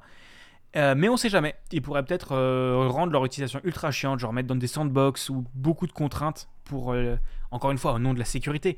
Et ça changera rien pour le commun des utilisateurs. Mais pour les gens qui veulent faire un peu plus que utiliser un téléphone, ce sera super chiant. Et Xiaomi voulait empêcher les gens d'extraire des APK à partir des applications installées. Parce qu'en gros, quand tu installes une application depuis le Play Store, tu peux en extraire une APK. Et Xiaomi avait fait un push sur le, enfin avait fait une proposition de push sur le repo de Android pour empêcher de faire ça au nom de la propriété intellectuelle du code et des assets. Bah les ingénieurs de Google ont dit nique ta et l'ont supprimé et ont refusé la merge request. Donc pour le coup ça je ne sais pas s'ils vont supprimer les, les APK. Et je vais simplement citer l'article. Tout simplement parce que Google se transforme comme Apple à son époque, bien qu'elle est dans ses charentaises de sa domination du marché, il n'y a plus intérêt à innover mais plutôt à tuer la concurrence et emprisonner les utilisateurs dans ses services. Ce qui est extrêmement vrai. Et je le vois avec moi, enfin avec moi en tant qu'utilisateur vraiment. J'ai tout sur Google Drive. Euh, J'utilise Google Photos parce que honnêtement faire des albums photos sur Google Photos ça marche nickel. Et avec mon, mon Nest Hub, bah, c'est top parce que mes photos s'affichent, c'est cool. Euh, pour ma télé, j'ai Android TV, TV, donc je reste dans le, le truc. Encore une fois, j'ai juste, juste pas YouTube Music parce que je préfère Spotify. Mais si j'étais sur YouTube Music, j'aurais encore des trucs que Google. J'utilise Gmail parce que honnêtement, c'est c'est un des meilleurs webmails gratuits euh, en termes de qualité et tout ça. Et en fait, c'est impressionnant à quel point c'est vrai. que Google est, en, est dominant sur le marché maintenant, il fait ce qu'ils veulent. Et on peut le voir aussi avec euh, Chrome. Parce que Chrome, c'est quoi? 70%, voire plus 80% de part de marché? Bah, des même navigateurs le, le- aujourd'hui, le standard euh, du moteur de rendu des navigateurs web, c'est le moteur Chromium.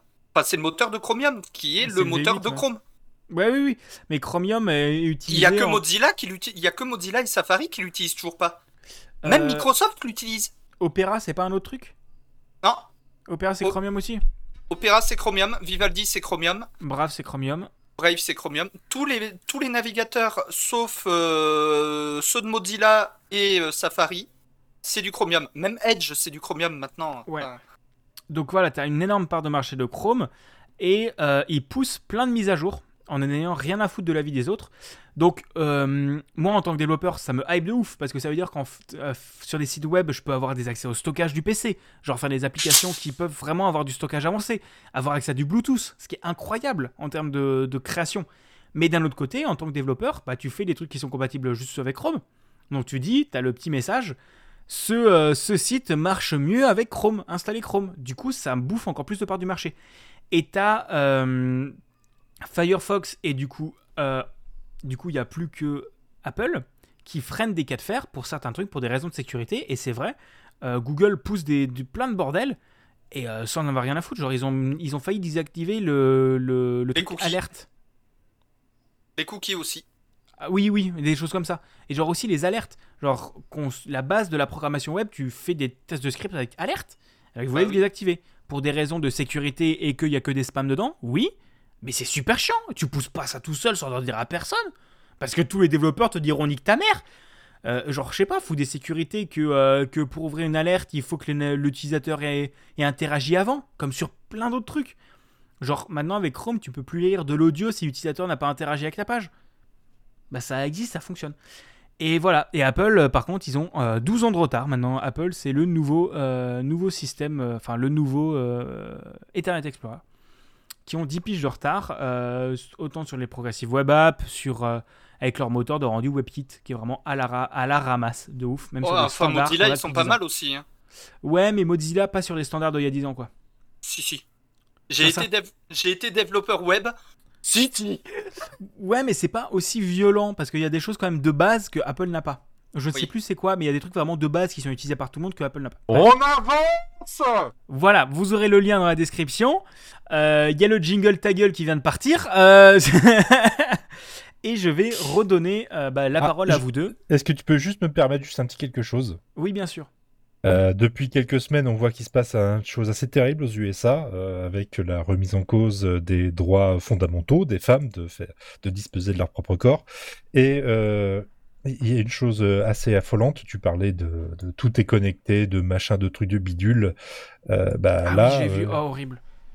euh, globalement, euh, vu que les, les États vont mettre en place des, des- des législations anti-avortement euh, de, de- de- de plus en plus strictes, tout le monde conseille maintenant de désactiver les applications de suivi de cycle menstruel, de Mm. suivi de géolocalisation, tout ça, parce que finalement tout est connecté.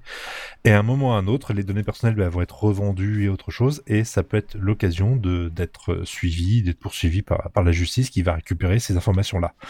Donc, euh, ouais, je suis quand même euh, assez méfiant de, de tout ça. Hmm. Faites attention, protégez-vous.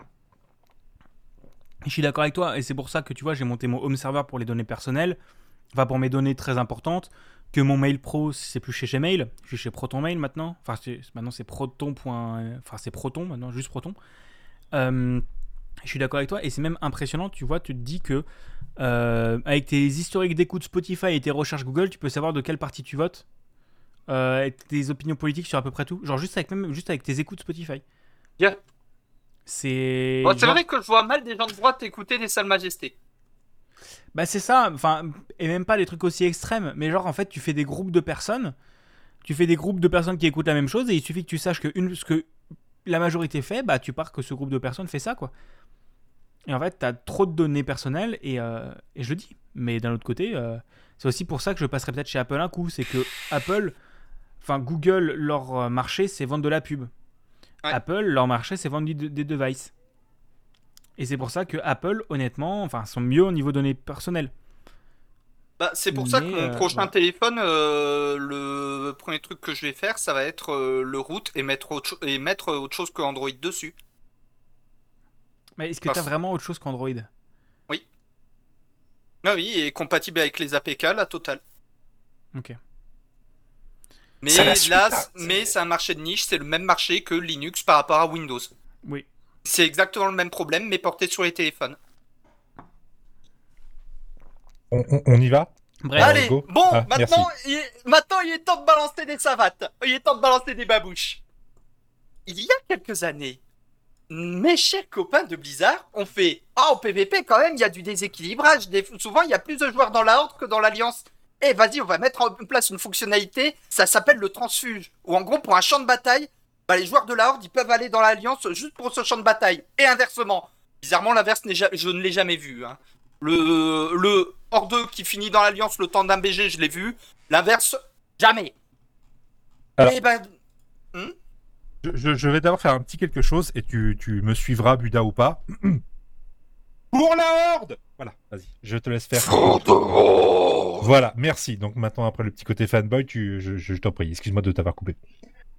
maintenant, leur nouveau truc pour la mise à jour 9.2.5 de World of Warcraft, qui va être la dernière mise à jour de Shadowlands avant la sortie de Dragonflight, la prochaine extension. On va pouvoir faire des instances P- quasiment. Il va y avoir quelques exceptions, je vais expliquer pourquoi après. Quasiment toutes les instances PVE interfaction. Et là, Swatter l'a euh, Swatter l'a fait à la troisième extension, tous les joueurs ont dit que c'était de la merde. EverQuest l'a fait, tous les joueurs ont dit que c'était de la merde. FF, non FF ça compte pas, c'est un cas à part avec les, grandes, avec les trois grandes cités. Non, Pourquoi Genre, ça se comprend pas en termes de lore, mais en termes de gameplay, c'est logique. Genre, Oui. ils ont de moins en moins de, joueurs, et genre, pour un truc PV PVE, tu t'en branles. Pour du PVE, c'est totalement osef, le tournoi donjon de pas être dans l'alliance, enfin de même dans. maintenant, dans je vais, maintenant je vais expliquer pourquoi il y a certes... Alors voilà, ce qu'on ce qu'on explique en fait, c'est que du coup, il va y avoir des instances, quasiment toutes les instances, on va pouvoir les faire en interfaction. Vraiment des groupes interfactions et même euh, discuter, échanger entre les joueurs dans les instances. En dehors, on ne pourra toujours pas.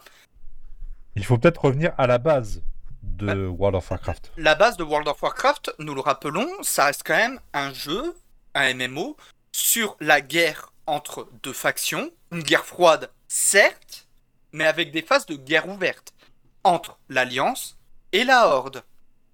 À tel point que dans le jeu, on ne pouvait pas communiquer avec les personnes d'en face. On y avait Voilà, chat par- que par faction. Voilà, par exemple, tu faisais du slash dire, donc vraiment le truc, les gens autour de toi peuvent le lire. Euh, tu disais un truc euh, en tant que orc, tu écris en français, en anglais, tout ce que tu veux. Le joueur de l'Alliance, il va voir machin a dit et tu vas voir de l'orc. Tu vois, un charabia incompréhensible pour lui. Il y avait littéralement une barrière euh, de textuelle la langue en jeu. de la langue entre les deux factions. Voilà. Et euh, ça, ils sont en train de chier ouvertement dessus. Et pourquoi certaines instances ne pourront pas être compatibles avec ce nouveau mode? Et c'est pour ça, et c'est la preuve même que c'est de la connerie, ce qu'ils font, c'est qu'il y a des instances liées aux factions. Du genre, la citadelle de la couronne de glace, tu as un des boss qui est dépendant de ta faction. Bah, tu vois, moi, en termes de total néophyte, enfin, moi, je vais arriver de mon point de vue total néophyte qui a du mal avec les mémos euh, et que le seul mémo que j'ai fait, c'est Final Fantasy XIV. Euh, Quoi, tu les- veux dire le jeu gratuit avec sa fameuse extension incroyable qui te permet de jouer gratuitement jusqu'au niveau 60 Avec un qui inclut un, essai gratuit. Oui, euh, mais incluant- FF14, les tro- oui, mais FF14, les trois cités ne sont pas en guerre entre elles. Elles sont en guerre contre Garlemald.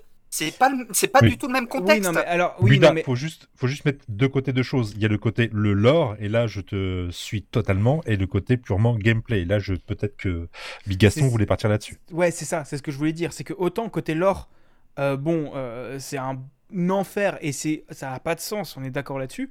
Mais en je pense qu'il y a beaucoup de gens qui jouent à WoW et qu'on n'a rien à foutre du lore, qui s'en branlent et qui choisissent l'alliance ou la horde, non pas pour le lore comme à l'époque et avec le truc Force Horde et tout ça ou pour l'alliance, euh, bref, mais pour le gameplay et pour le design des persos. Et je pense qu'il y a beaucoup de gens qui maintenant n'ont rien à foutre du lore et qui sont juste en mode bah oui, mais du coup, comment je fais? C'est chiant. Est-ce que je veux faire cette instance euh, PVE Bah je peux pas, je manque de gens. Et t'as- tu dois manquer de gens de chacun des côtés, donc euh, c'est la réaction logique. Tu te dis, bon, bah on va fusionner. Et, que, et pour moi, ça, me- ça me paraît très logique et pas con la manière dont ils l'ont fait. De les instances qui dépendent de la faction, tu la mets pas. C'est logique. Enfin, ça me semble, moi, ça me semble logique. Il faut aussi dire qu'au niveau du gameplay, la séparation date de l'origine du jeu, Ouais. puisqu'il y avait des classes spécifiques pour chaque faction, avec Euh, des sorts seule. spécifiques de chaque faction. Au début, tu avais le paladin chez l'Alliance et puis Ouais. le, le, Le cham. le- le chaman chez la Horde, qui avait forcément des compétences différentes, des choses comme ça. Et ça, ils l'ont changé à partir de Burning Crusade. Mais au fur et à mesure de, de- de- de- peut-être du compétitif ou alors de- du, du PVE dans des donjons, dans des, dans, des- dans des choses comme ça, tu avais certaines classes qui avaient des gros avantages par rapport aux autres. Ouais. Donc forcément, l'Alliance avait plus d'avantages par rapport à l'Horde sur certains donjons, etc. Et je pense que Blizzard, au fur et à mesure, a cherché un petit peu à équilibrer tout ça pour que tout le monde ait à peu près les mêmes chances. Et là, ça fait 15 ans qu'ils sont dessus, quoi. Bah, pareil, euh, SWTOR a fait la même récemment avec la 7.0 pour les 10 ans du jeu, où toutes les classes maintenant sont interfactions. Du genre, tu peux jouer un Jedi impérial ou un Sith républicain. Voilà, c'est juste Enfin, maintenant. autant en termes de gameplay, c'est cool. Je suis d'accord qu'en termes de gameplay, c'est cool. Mais là où moi, ça me dérange, là, c'est mon avis, ça n'engage que moi, c'est que le gameplay doit servir le scénar et le lore. Pas chier ouvertement dessus. Bah, tu vois, moi, j'ai pas forcément le même avis. C'est Non, que. mais dans FF, c'est justifié dans le lore. Dans Wakfu, pareil, c'est justifié dans le lore.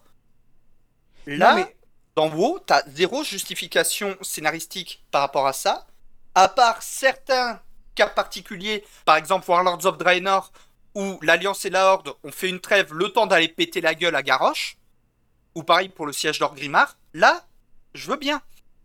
Mais, par rapport au reste du jeu, où ça reste quand même une guerre froide entre les deux, moi, ça me dérange.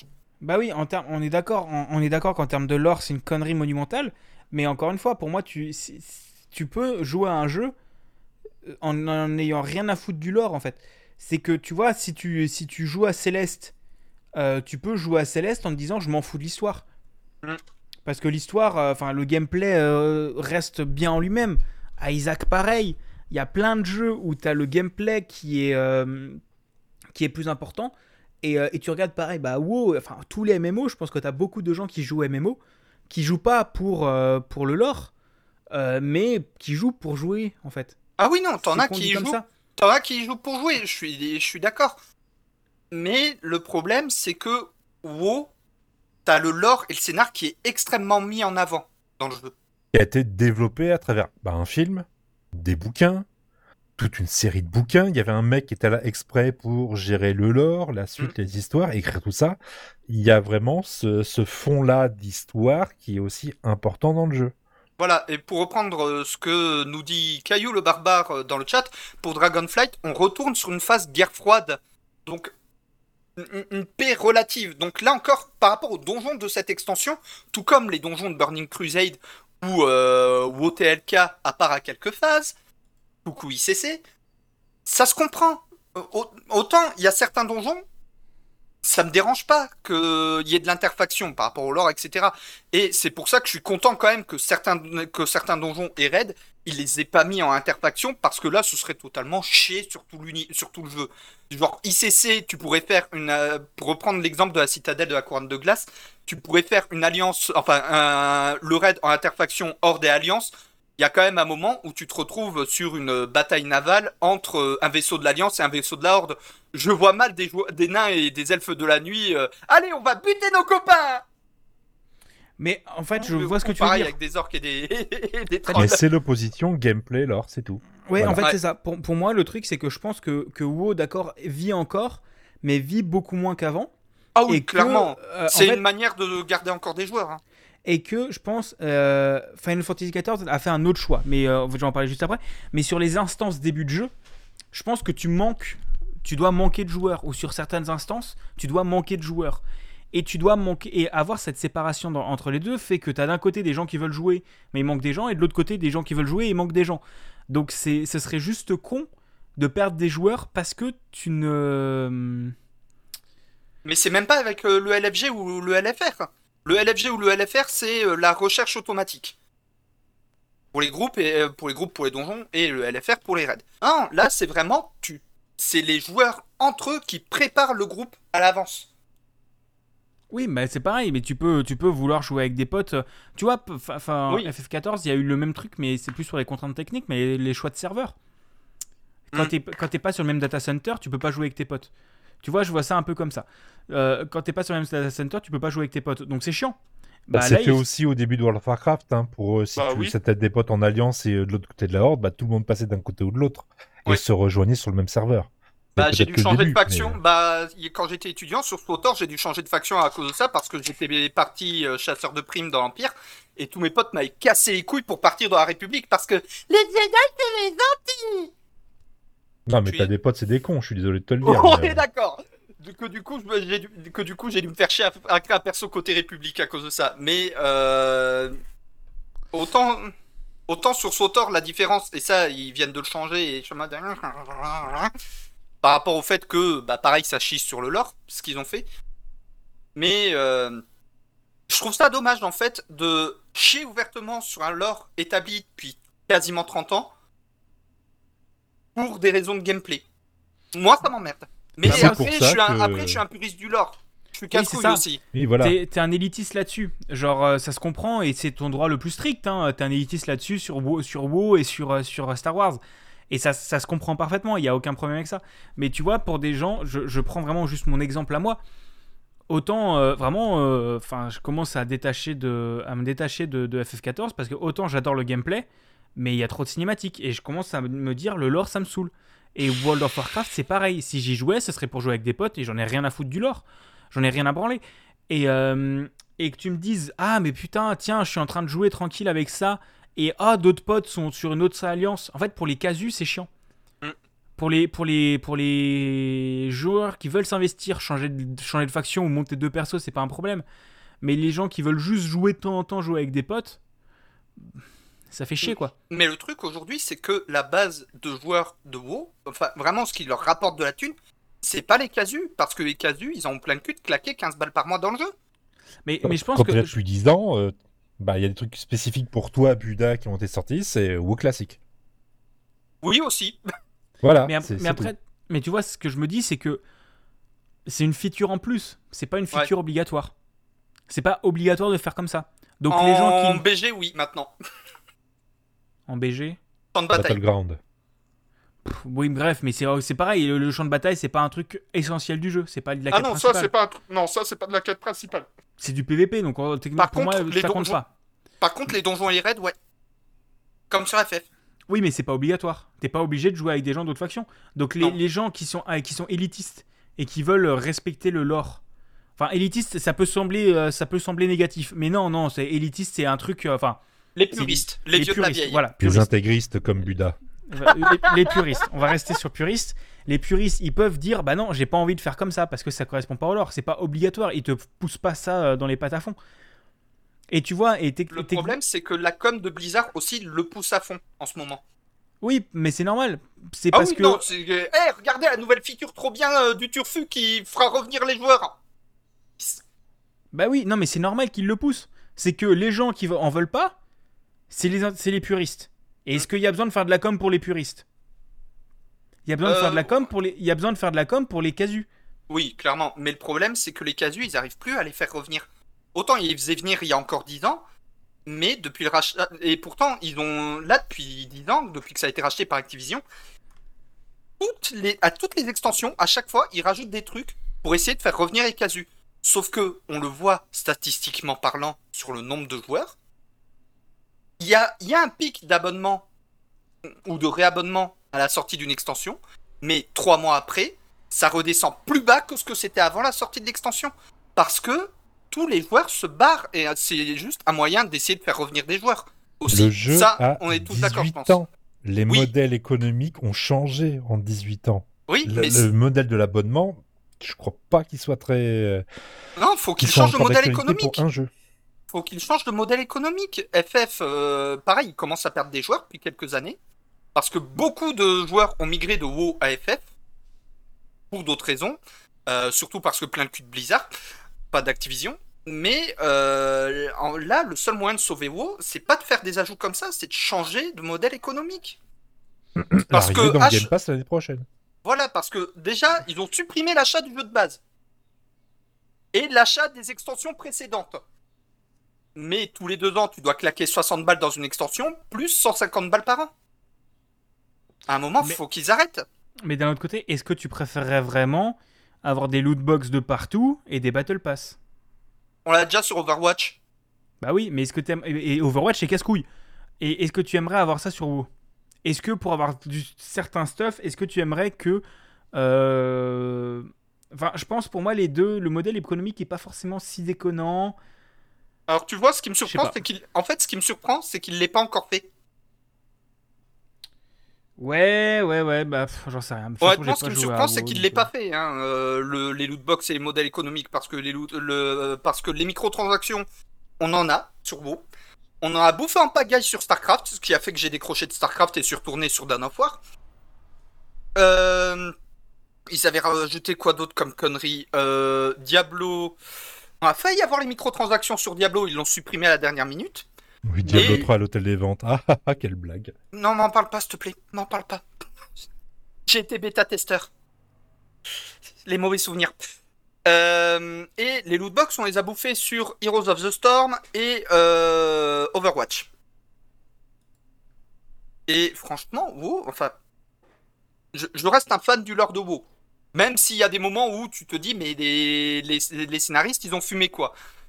Euh, et- 18 ans, c'est un bordel, mais c'est un bordel. Mec, c'est plus, c'est presque, c'est autant le bordel que la V1 de Warhammer qui avait ni queue ni quête. Ah tête. non, non, non, non, non, tu vas pas recommencer comme ça. Tu as eu une news, pas plus. Merde. Oh mais oh. Non, mais je pense, je pense que globalement, en fait, le truc, c'est que, comme, on, comme vous le dites, euh, peut-être que Microsoft redressera la barre, mais d'un autre côté, euh, enfin, WoW, euh, c'est vieux. Et ils essaient Ah oui, de faire 18 tenir le jeu, mais c'est un jeu qui a 18 ans, qui a les graphismes d'il y a 18 ans, qui a, le, qui a certaines Les lourdeurs. graphismes ont évolué. Hein. Ok, d'accord, mais qui a quand même quelques lourdeurs de gameplay d'il y a 18 ans, Mm.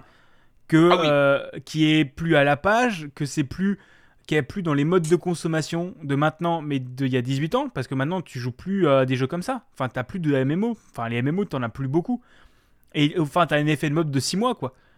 Genre, euh, genre comment il s'appelle le, le jeu, enfin que que Amazon a poussé de ouf. Il a vécu 6 mois. New World. oui. New World, il a vécu 6 mois.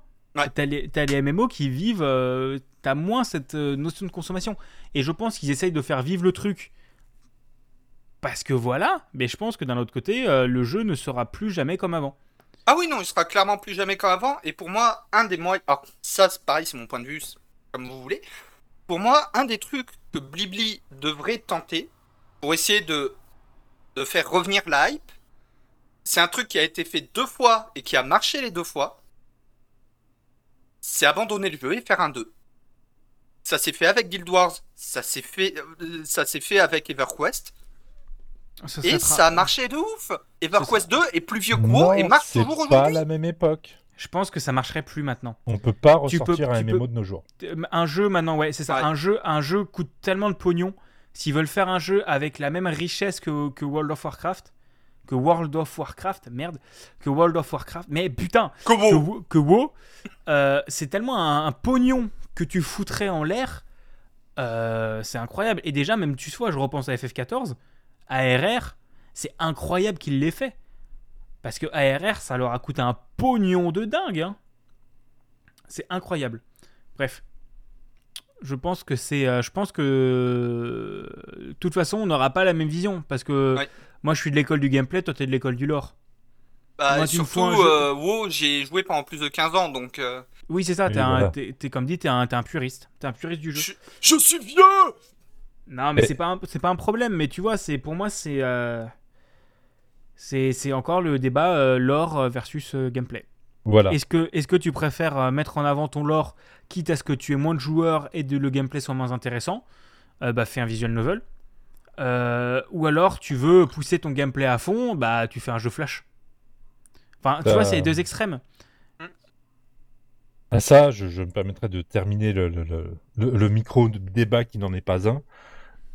Tu parlais de tes, de, te- de tes petites histoires qui étaient, que tu avais vécues avec euh, Sea of Thieves.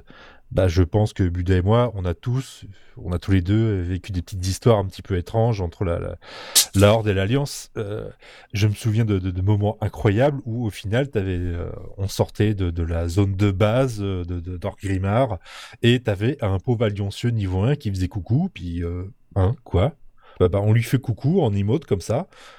Et puis au bout d'un moment, euh, à force de se faire des signes, on, on a commencé à se comprendre et on lui a fait faire un, un, un tour, de, un tour de la horde. On l'a escorté comme ça à travers tous les petits coins à droite à gauche, on lui a montré les trucs euh, et ça s'est fini en slash wave, on a fait au revoir et puis voilà. Il y a plein de petits moments comme ça bizarres où on peut jouer avec quelqu'un, où on, on se comprend pas, on fait juste des emotes. C'était rigolo. Ouais, ça Au même titre. Ouais, j'avais eu un truc comme ça. Alors, c'était à Warlords. Il y avait un mob élite qui se baladait, euh, mob de quête. Et euh, il y avait un mec de l'Alliance. Fais- C'était un elfe de la nuit. Enfin, je m'en souviens encore. C'était un druide. Et le mec avait claqué un sésame pour le prendre, ça se voyait. Il avait le stuff du sésame. Et en fait, il arrêtait pas de crever en boucle sur le boss parce que. Enfin, sur le mob parce qu'en fait, il avait le niveau, mais il avait pas le stuff. Et ça faisait 3-4 fois que je le voyais crever. Donc j'arrive, je fais, je me mets devant le mob en mode stop, coucou. Et là, what? Et là j'étais en mode, bon, va l'attaquer. Euh, enfin, je lui faisais des signes en mode, va le taper, t'inquiète pas, je te couvre. J'étais avec mon tank, donc euh, il a commencé à prendre l'aggro histoire que le mob lui soit assigné pour qu'il pour qu'il ait validé la quête. Et ensuite, hop, récupération d'aggro. C'est bon maintenant, on peut le buter. Je l'ai buté pour lui, mais comme c'était son mob, euh, comme le mob était assigné à lui, il a réussi sa quête. Du coup, Voilà, les, les petits trucs d'entraide comme ça. Moi, moi, je jouais chasseur. T'as un mec euh, de l'Alliance qui était en train de se faire défoncer. Bah, j'ai juste posé un petit piège de glace devant. Bah, le Mhm. mob, bah, il est bloqué dans le piège et puis le, le mec, il l'a fini.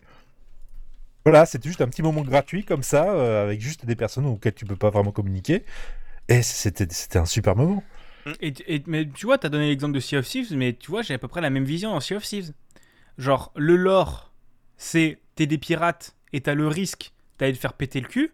Mais moi, je suis l'école du gameplay. Moi, ça me saoule ce lore. Moi, je m'en branle de me faire péter le cul. Moi, je veux juste faire mes quêtes tranquilles. Ouais. Enfin, même, même si Mais- techniquement, ce serait plutôt l'inverse. Techniquement, je suis plutôt de l'école du lore parce que je veux avoir le lore des quêtes sans me faire péter le cul par le gameplay. Bref. Mais. euh, Mais je- non, mais je vois ce que, tu- ce que vous voulez dire. Je comprends parfaitement et je comprends pourquoi ça vous impacte et pourquoi vous, vous, ça vous intéresse. Mais en tant que néophyte total et en tant que non consommateur de ce genre de jeu, je sais que moi, si tu me fais pas un truc comme ça, moi, ça me saoulerait. Genre, si vraiment je me mets à jouer avec des copains et euh, bah, quand tu te mets à jouer avec des copains, bah, tu es pas forcément sur le même serveur. Et je sais que tu vois, là, je joue à, à FF14. On est sur trois serveurs différents. ouais, mais On là sur- pareil. Mais là pareil, il y a un autre débat. C'est par rapport au principe même du jeu. WoW, c'est dans le principe de base, Horde versus Alliance. C'est vraiment le, le truc de base. Si tu ne Sauf veux que pas tu vas faire l'avoir que le dans des lieux truc- PVP. Ou des, Oui. des vaguement lieux ouverts PVP, et encore. Mais, Mais il le, y a le aussi. débat, est- le débat est infini, hein, donc... euh, Oui, le débat est infini. Mais derrière, il y a d'autres MMO. Eux, leur principe, c'est autre chose. C'est, Par exemple, FF, où, oui, vous avez des factions que vous pouvez rejoindre. Mais elles ne sont pas ennemies. Donc, vous pouvez jouer ensemble. Non, mais je vois ce que tu veux dire. Je comprends ce que tu veux dire. Mais, euh, mais tu vois, enfin, de toute façon, comme dit, c'est un débat sans fin. Ah oui, c'est un euh, débat sans fin. Et de toute façon, c'est un débat dont totalement je m'en carre la nouille parce que je vais pas jouer à WoW. Euh, donc, euh, globalement, je m'en branle. Mais, mais je trouve que les deux visions sont intéressantes en fait. En fait, les deux visions se valent. Mm. Pour moi, les deux visions se valent. Et tu- as, tu peux vouloir absolument le lore à fond et pousser le lore, oui. Mais tu peux aussi te dire, oui, mais d'un autre côté, euh, il y a de moins en moins de gens qui ont quelque chose à foutre du lore et qui veulent juste s'amuser et faire du gameplay. Au Ouais, final, mais bah, là, c'est dans ce cas, le jeu bah, qui évolue, c'est- quoi. C'est le jeu qui évolue. Et même dans ce cas, c'est chaque jeu a son public aussi. C'est que WoW, leur public, ça va pas être bah, le joueur de joueur que tu décris qui va être très casu. Blizzard a Bah- beau essayer, je suis désolé, c'est pas le public du jeu. Ils y mais oui, pas. mais, mais c'est mais c'est mais c'est mais c'est encore une fois, tu vois, le, le- le- on revient au débat Linux. En gros, Oui. globalement, Ah non. on revient au débat Linux. Ah non. Ah si. Ah mais non. si. Et globalement, c'est d'un côté, euh, d'un côté Linux, oui, t'auras, t'as, t'es, euh, c'est un truc, qui, enfin, pour moi, c'est pareil. C'est oui, d'accord, ce sera. Si tu restes fermé sur plein de points et que tu restes dans ton truc, d'accord, tu auras toujours les puristes. Mais si tu veux le grand public, enfin, si tu veux que ça marche, que ça tourne et que ça soit utile, il faut que ça soit beau et que ça plaise au public. Genre l'open source, objectivement c'est bien, mais la plupart des logiciels open source sont inutilisables si tu sais pas faire du script quoi. Et encore ça commence à aller mieux, mais, euh, mais la plupart des logiciels open source sont dégueulasses graphiquement. Ils sont Est-ce- mieux. Est-ce qu'on pourrait juste fi- finir ce, ce débat-là et qu'on passe à la suite? Parce que là, on, Ouais, est en on va passer à la rond, suite parce que là, ouais, on Et tourne voilà. en rond, ça fait une heure, et- ça fait une heure et demie qu'on enregistre. Entre deux manettes, ça va devenir entre deux vieux cons et puis c'est pas la peine quoi. Ah, moi, t'es- non, mais de toute façon, de toute façon, moi je m'en bats les couilles parce que moi j'y jouerai pas. Donc euh, voilà. Bah, on va va prendre le vieux suite. con et en dessous, on va mettre un petit sous-titre et un jeune con qui s'est perdu. Voilà, exactement, c'est vas-y. ce que je fous là. Et du coup, c'est le moment du dossier. Euh, que je retrouve le pad.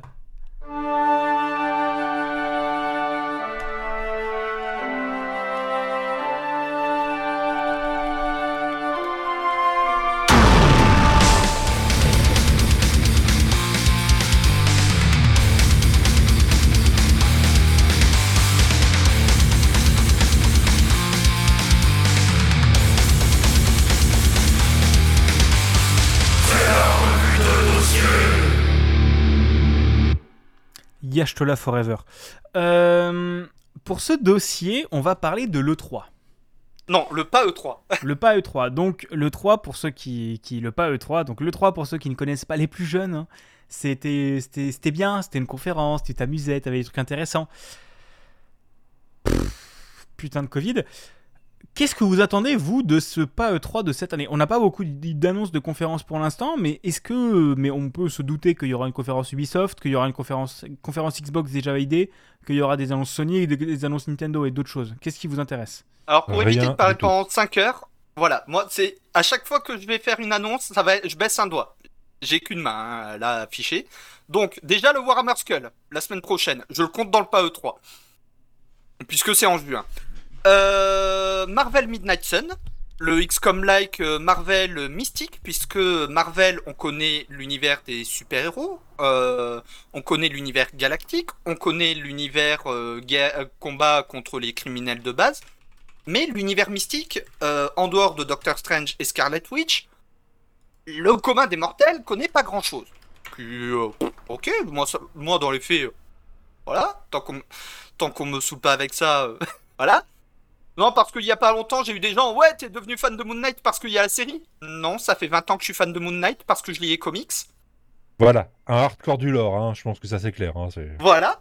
Euh, et c'est pour ça, en fait, le fait d'avoir un jeu Marvel qui s'oriente vraiment vers la, la face euh, mystique de Marvel, en vrai, ça fait plaisir. Et puis, t'as un XCOM-like. Déjà, pour moi, c'est un argument pour acheter. Euh, Saints Row. Le reboot de Saints Row. Alors, je sais qu'il y a des gens qui trouvent qu'ils se Fortniteisent, entre guillemets, par rapport euh, au skin de certains persos ou quoi, mais ça reste du Saints Row, ça reste du Nawak.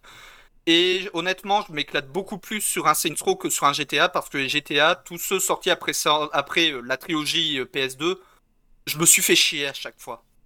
Là où ceux sur la trilogie PS2, ils se prenaient pas toujours au sérieux. GTA 4 et 5, je trouve qu'ils se prennent trop au sérieux et ça m'a pété les couilles. Honnêtement. Euh, moi, Euh, euh, bah, euh, tu termines Euh, et qu'est-ce qu'il y a d'autre comme annonce qui pourrait m'intéresser? Euh, poss- Des news, si possible, s'il vous plaît, sur Elder Scrolls 6 J'espère. Bah, dans la Ouais. conf Bethesda, quoi. Enfin, la conf Bethesda, tout simplement à cause d'Elder Scrolls. Euh... Euh... Ah Je pense qu'on n'aura rien du tout. Ils sont en train de finir. Ils ont, ils ont repoussé Starfield. Voilà. On aura peut-être un bout de Starfield, c'est tout. Mais euh, voilà. Euh, D'ailleurs, la conf Bethesda, je la, con- je la compte avec Microsoft, hein, vu que c'est ensemble maintenant pour euh, The Outer Worlds 2. Euh, J'espère qu'on aura des infos et que Obsidian pourra réellement se lâcher parce que The Outer Worlds, j'ai eu un goût de pas fini. Je l'ai trouvé trop court. Et Obsidian, je sais qu'ils peuvent faire mieux. Avec bah, la preuve avec euh, Fallout New Vegas et euh, les Pillars of Eternity, dont on parlait en off euh, avec Bigaston tout à l'heure. Et des news sur Baldur's Gate 3. Sur l'avancement du jeu.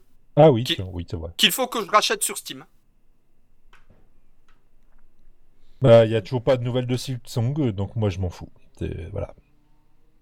C'est tout, c'est tout ce que t'attends de cette E3 Ah, mais euh, le, le 3, je m'en bats totalement les reins. Il y a déjà les confs éditeurs de chaque côté, il y a le Nintendo Direct d'un côté, il y a tel machin et tel truc à droite à gauche. Le 3, euh, c'est plus un salon vraiment physique depuis 3-4 ans. Euh, tout le monde se barre, euh, ça coûte trop cher. donc, euh, et puis maintenant que tout est passé vraiment au numérique, chaque éditeur va faire son truc de chaque côté. Bah oui. Il y a le PlayStation Direct, il y a... Ah, mais Cyanide, Voilà, ils bon, ont bah. dit que- Cyanide, ils ont commencé à teaser déjà qu'il va y avoir une conférence Nacon. hein.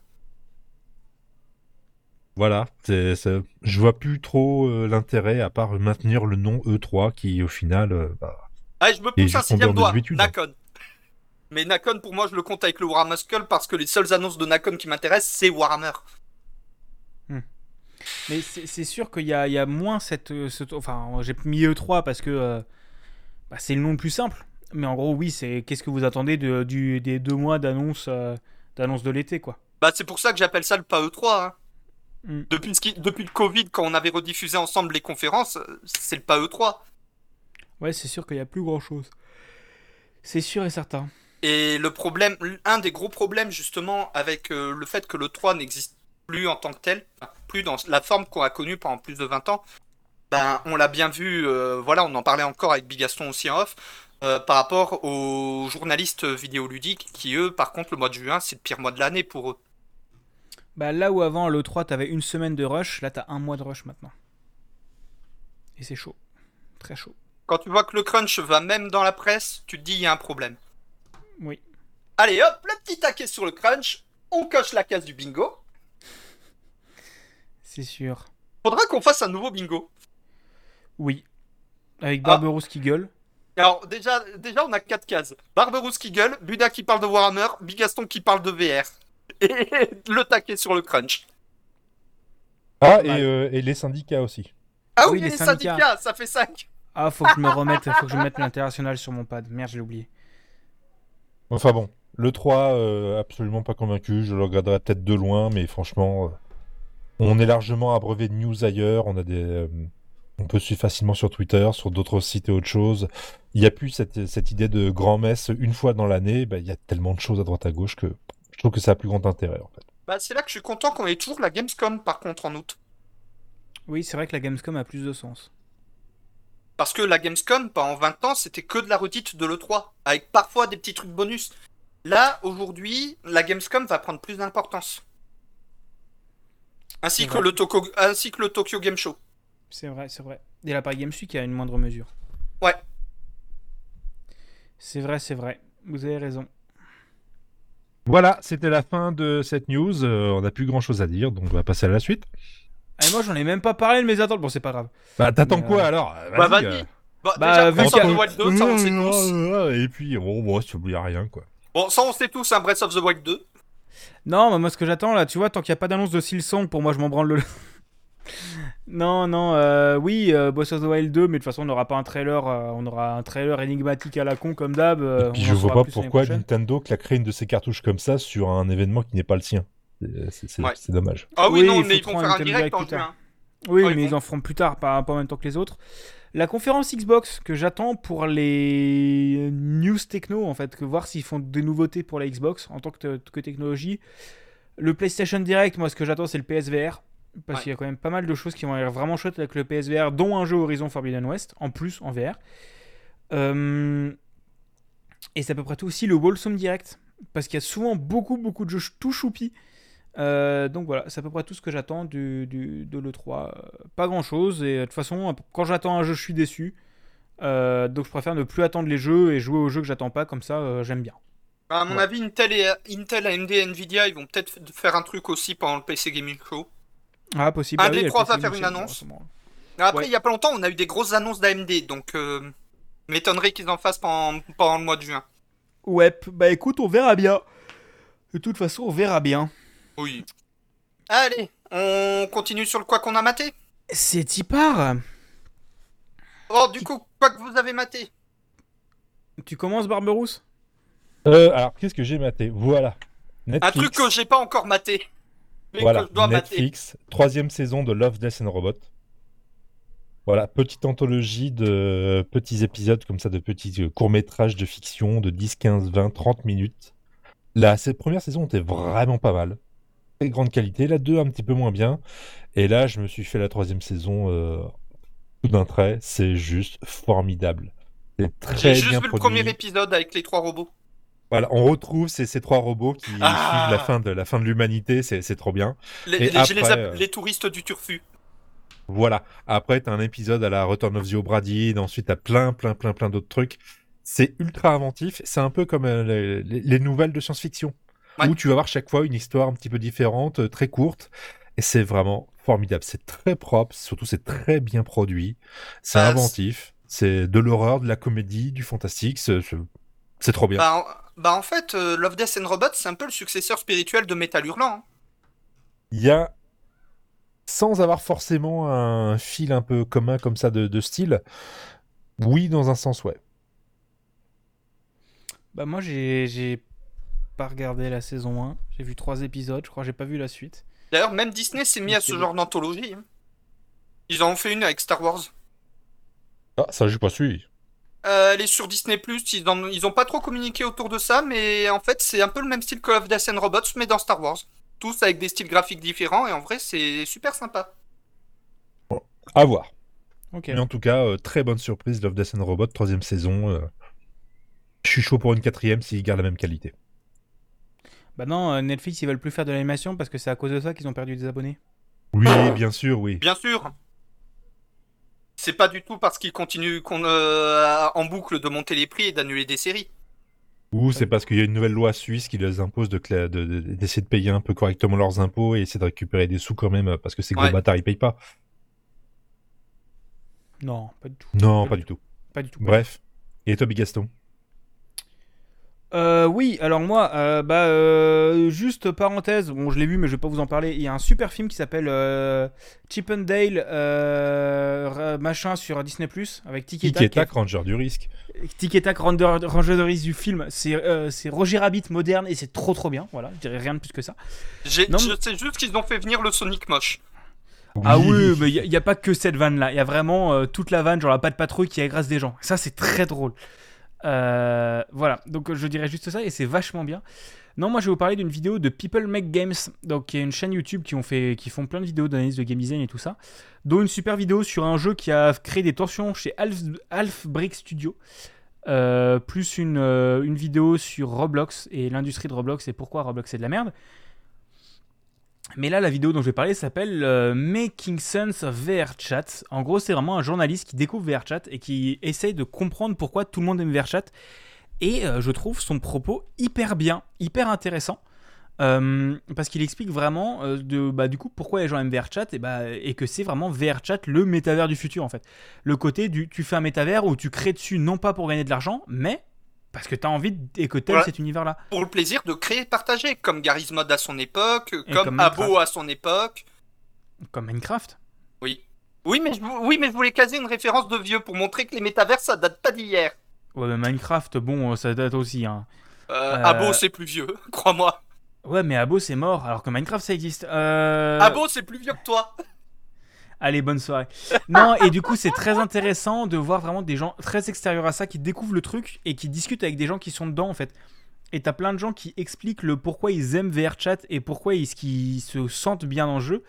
Et ça couple avec, euh, en gros, une autre vidéo qu'une autre personne a fait qui s'appelle euh, euh, Pourquoi VRChat est rempli de, de filles d'animé euh, Une question à propos de l'identité de genre.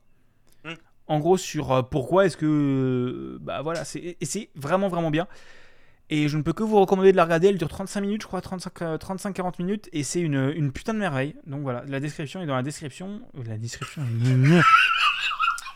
Allez, le lien est dans la description du pod- euh, dans le billet du podcast euh, sur euh, notre site, ainsi que sur l'article sur euh, mon site perso.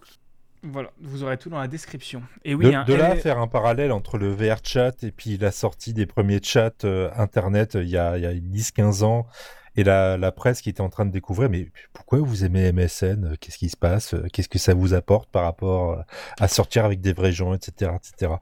Est-ce qu'on est sur cette même dynamique Euh, Je sais pas. Bah, Bah, au vu de ce que Bigaston me dit, c'est l'impression que j'ai. hein. Bah, c'est un peu ça en fait. Autant VRChat, euh, je ne traîne pas dessus parce que j'aime pas de parler à des gens que je connais pas. Enfin, j'ai beaucoup de mal là-dessus. Mais d'un autre côté, c'est honnêtement euh, bah, le métavers que je veux en fait. C'est le métavers que j'aime et qui m'intéresse. Avec des gens qui font des escape games pour le plaisir de faire des escape games. Tu commences à avoir des gens qui mixent dans le jeu, genre qui font des soirées et tout ça. Et euh, c'est sûr que c'est pas un vrai MMO. euh, donc Nixie Alice qui nous dit à, à quand un MMO en VR Bah c'est pas un MMO parce que t'as pas de vrai gameplay, de phase de combat et tout ça. Mais d'un autre côté, c'est un jeu social qui est formidable. Et, euh, et c'est Roblox, mais sans microtransactions et avec des gens passionnés. Et sans exploitation des plus jeunes. Mais après, ça reste quand même un VR chat, c'est-à-dire qu'il faut quand même avoir le casque qui coûte un, deux- un rein complet. Mm. Donc, tu as quand même une petite sélection à l'entrée. Oui, mais moins maintenant. Parce que maintenant, un Quest 2 le fait tourner. Mais d'un autre côté, il parle que tu as une espèce d'élitisme. C'est que tu as les versions, les gens qui sont sur VRChat sur PC, les gens qui sont sur VRChat sur le Quest. Et les gens sur VRChat sur le Quest ne peuvent pas accéder à tout. Parce Ouais. que euh, le Quest ne fera pas tout tourner. Et aussi Voilà. le problème que, bon, tu as beaucoup de contenu sexuel et tu as des mineurs. Est-ce que bon, t'as envie de voir un gamin de 13 ans qui voit des gens à poil en train de se faire sucer comme Jaja? Peut-être Alors, pas. je, je confirme pour le contenu sexuel, il y, a une, il, y a y a même une catégorie dédiée sur Pornhub maintenant. Nous rappelons que ce podcast est 18+. Mais euh, non, mais oui, il y, a des- il y a des mineurs. Tu peux aller dans les mines, tu sais, chercher du charbon. Mais euh, mais Oui, oui, comme la prochaine extension World of Warcraft qui va avoir l'occasion de ramener des. euh, les furies ambiance dragon. Ouais, ça va être trop bien. Ça, ça va être for- formidable. Allez, allez, je vais, du coup, je disais, moi, je, je- WoW m'intéresse pas. Si, si, WoW m'intéresse, je vais jouer et m'abonner à World of Warcraft. Il y a des WoW. VR, bien sûr. Oui, alors. Non, Allez, c'est parti on va du porno. t'expliquer. Hein. Mais euh, non, non, mais en vrai, c'est super intéressant. Et euh, et il y a un propos qui est très intéressant dedans. C'est les gens dans VRChat qui se disent on veut pas que ce soit des grandes compagnies qui prennent le contrôle de, qui prennent le contrôle de VRChat. Mais d'un autre côté, seules les grandes compagnies On les Euh, bifetons. ont les biftons pour développer le monde, la modération et, euh, et développer de la technologie qui fait que tout le monde peut y avoir accès. Donc c'est pour ça, ils se disent anti-Facebook parce que, genre, pas, pas- ils se disent pas anti-Facebook, mais en gros ils veulent pas que Facebook rachète VRChat parce que honnêtement le, le métavers à la sauce Facebook ça pue la merde, mais d'un autre côté sans Facebook t'as pas de démocratisation de la VR. Ouais. Voilà. Ouais, bah c'est tout le souci. C'est l'éternel débat qu'on peut re- retrouver en fait par rapport aux GAFAM. Le fait qu'ils prennent un peu le contrôle de tout, ce qui fait chier le monde, mais d'un autre côté, sans, sans leur action et leur pognon surtout, bah il y a plein de trucs qu'on pourrait qui seraient plus difficiles à avoir. Je pense par exemple, bah nous la création de contenu, on enregistre sur Twitch. Twitch ça appartient à qui? À Amazon. Ça reste. euh, ensuite le replay, le replay de l'enregistrement vidéo ira sur YouTube. YouTube c'est Google. On Alphabet. enregistre sur Mumble. Mumble, c'est un logiciel libre de mémoire. Hein. Oui, mais je veux dire, la... par rapport à la vidéo. Oui, la vidéo. Le, f- le- le- ce, qui nous, ce qui nous permet d'avoir euh, Nix et Alice, Barberousse, Cowboy Étoile euh, dans le chat, euh, et, et Caillou le Barbare pour nous dire euh, Niquez-vous, bande de cons Oui, mais c'est minime par rapport à la diffusion de l'épisode qui est enregistré sur Mumble, qui est monté, diffusé sur d'autres plateformes, Oui. qui est en, en mode public et gratuit. Il y a, y a des moyens de faire ça. Ah oui, clairement. Bah, pareil, mon site, je suis pas égar- suis pas hébergé chez GAFAM. Bigaston non plus. hein. Bah, quand t'es hébergé chez OVH, d'un autre côté c'est quand même une des grosses GAFAM françaises et que euh, Oui. T'as quand même la centralisation des, des serveurs, euh, bref. Mais euh, non, mais de toute façon, ça revient au même délire, le métavers, enfin le métavers, non, le fait divers, c'est tous, ces trucs-là. C'est que honnêtement, d'un côté c'est mieux, mais d'un autre côté, t'as pas le pognon des, des Mm. t'as pas le pognon des grandes entreprises pour le démocratiser. Voilà. Ouais. Et du coup, Buda, qu'est-ce que tu as regardé? Alors, vu que la saison 3 sort bientôt, j'ai décidé de me refaire un petit plaisir, une petite série euh, dispo sur Amazon Prime, The Boys. The Boys, c'est quoi? C'est euh, c'est un univers euh, un peu parodique de DC Comics où les super-héros de DC, Superman, Batman, Green Lantern, voilà, comme Bigaston le montre à la cam pour ceux qui regardent la vidéo, sont en fait des connards Il y a aussi des héros Marvel, hein. là dans la saison 3 on va avoir Captain America, enfin Soldier Boy. Et euh, du coup, ces super-héros qui sont des énormes connards font parfois des dommages collatéraux. Et du coup, on suit le petit gars, Yui, qui, dont la copine s'est faite tuer accidentellement par... euh, Putain, comment il s'appelle cet enculé déjà? Euh. A-Train A-Train. A-Train, qui est la parodie Here de Flash. comes the A-Train Pardon. Voilà. Et il se fait recruter par Billy Butcher, un mec classe, bar- brun, barbu, avec euh, un petit trench, en mode Salut, en fait, je suis de la CIA. Eh, en fait, le flic. En fait, il est ni l'un ni l'autre, hein. Et qui est parti dans une croisade vengeresse contre les super-héros pour tous les buter. C'est sanglant à souhait. Euh, souvent, les morts, on s'y attend pas. Et disons qu'il y a un certain humour. On adhère ou on n'adhère pas. Du genre le pain de C4 dans le cul de l'homme invisible. Oh, c'est drôle ça. Oh mais moi j'adore J'ai essayé, de... ma mère a regardé, elle était en mode Mais je m'y attendais pas, c'est dégueulasse À côté t'as et moi mort de rire. Oh la belle rouge Ah, surtout, t'as Fren- t'as le Frenchie quand même qui est formidable dedans euh, Oui. Oh le français. et qui est joué par un Israélien euh, pro-Israël. hein, mais euh, euh, voilà, voilà, voilà, voilà. Mais euh, non, non, c'est vachement bien The Boys. Et je pense que c'est une de mes séries préférées et tous les acteurs euh, ont la gueule qu'il faut. Je sais plus comment il s'appelle l'acteur qui joue Butcher, mais il a la gueule. Urban. Voilà, il a la gueule qu'il faut. Ils ont tous la gueule qu'il faut et tous les tout le et c'est vraiment des super-héros réalistes en fait. C'est Ouais. réaliste. Parce que tu vas pas me faire croire que les Avengers, ils ont pas un problème d'ego, ils vont pas aller se faire chier tout le monde. hein. Alors, euh, dans- les films, ils ne le montrent pas, dans les comics, oui. Ouais, mais la comics, ça compte pas. Voilà, voilà. Et c'est sur euh, cette histoire de bombe de, de pain de C4 dans le cul et d'explosion et de mort qu'on passe du coup à quoi qu'on s'est culturé où va y avoir des morts et du sang. Mais pas de pain de C4 dans le cul. Est-ce Oui. que tu, co- tu commencerais pas, Barberos Ok. Alors moi, euh, en tant que weeb de, l'équipe, hein, on va dire ça, en tant que weeb intermittent, bouche-trou, tout ce que vous voulez, euh, je vais vous parler de Solo Leveling, un manoir de Chugong qui est sorti et qui s'est terminé surtout en 2020, qui a commencé à sortir en 2018 de mémoire. J'avais commencé à le lire en scantrad, etc., etc., vu qu'il était sorti sur les plateformes euh, de webtoon en Corée. Et bah, il est sort, il sort en physique depuis euh, euh, quelques mois chez Delcourt et j'achète tous les volumes un par un. Et là, on arrive au volume numéro 6 et c'est trop bien. Le principe est assez simple. On est dans un monde à peu près contemporain et en fait, il y a des sortes de failles qui s'ouvrent et on se rend compte qu'il y a des personnes comme ça qui ont qui ont des pouvoirs. Il y aura des gens qui seront un peu plus costauds, il y aura des gens qui pourront faire de la magie de soins, il y en a des gens qui vont pouvoir plus de la magie de combat, des choses comme ça. Donc il y a une sorte d'organisation un peu bas. organisation MMO, c'est incroyable, qui se met en place comme ça pour essayer de, fermer ces failles, parce qu'évidemment dans des failles, bah, il y, a- des monstres qui sortent, qui vont attaquer euh, machin, des trucs. Et on va suivre le, plus nul des plus nuls des chasseurs, le rang F, le, plus gros naze, et euh, dans le, le début de l'histoire, il va accompagner un groupe... euh, parce qu'il faut bien vivre sa vie, quoi. Il doit bien gagner un peu le, peu d'argent qu'il peut. Et ce groupe va se faire littéralement ratiboiser dans un donjon qui est beaucoup, beaucoup, beaucoup plus fort qu'eux. Sauf que lui, il va se réveiller, mais il va avoir une sorte de voix supplémentaire. Il va avoir Ah oui quelque chose qui lui parle, et il va se rendre compte qu'il y a une petite interface en plus devant lui. Et Oui, c'est bon, ça me parle. Voilà, il est dans, dans une sorte de MMO. Il va avoir des quêtes.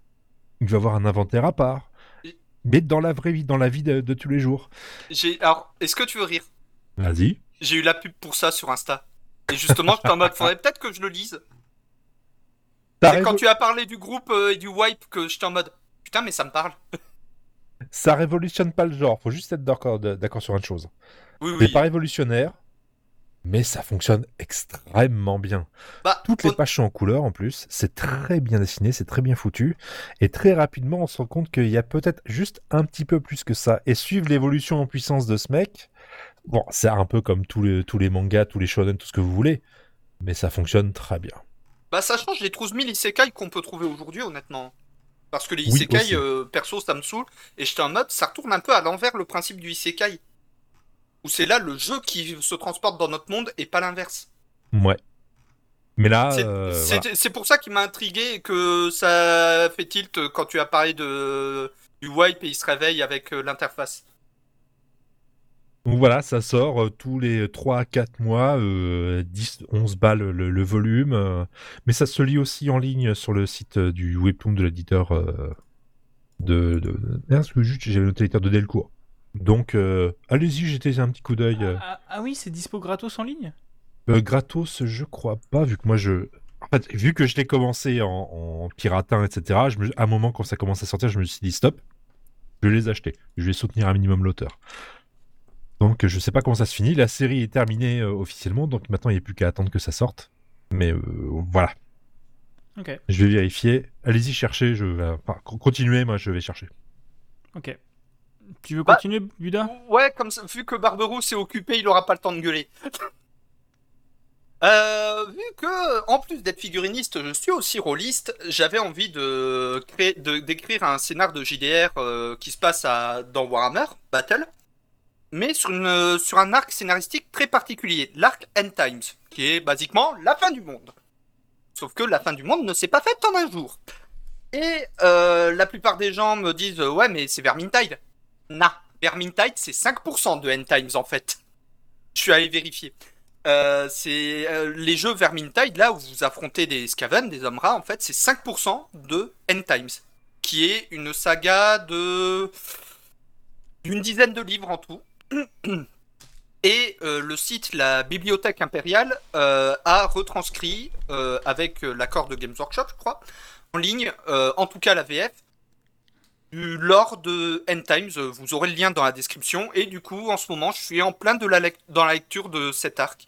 Et si vous vous intéressez un peu au lore de Warhammer Battle, donc ce qu'il y avait avant Age of Sigmar, le vieux monde, la Lustrie, Nagaroth, Ultuan, tout ça, bah en fait c'est super sympa parce que vraiment tu as le récit complet des batailles euh, et de tout ce qui se passait, mais surtout tu sur cet arc tu peux voir un peu les relations diplomatiques entre les différentes factions dans le lore.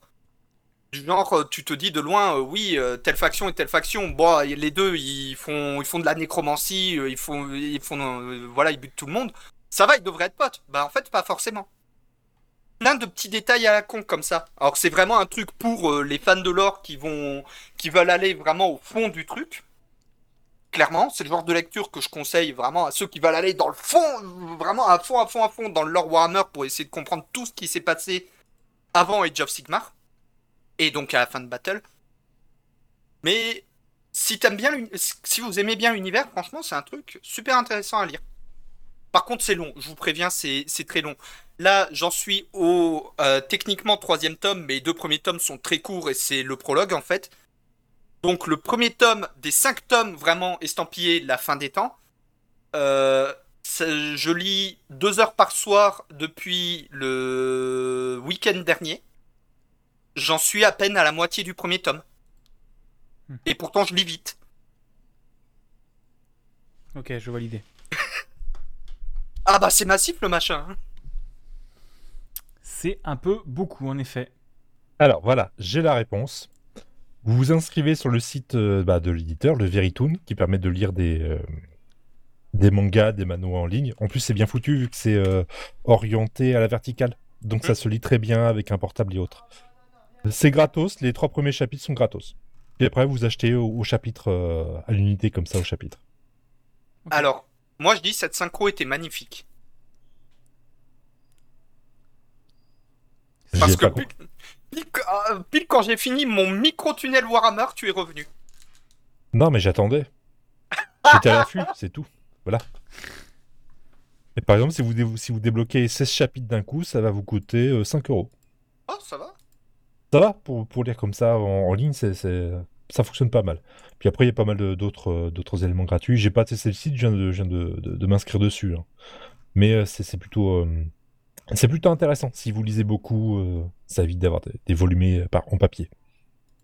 Bon, et toi du coup, Bigaston?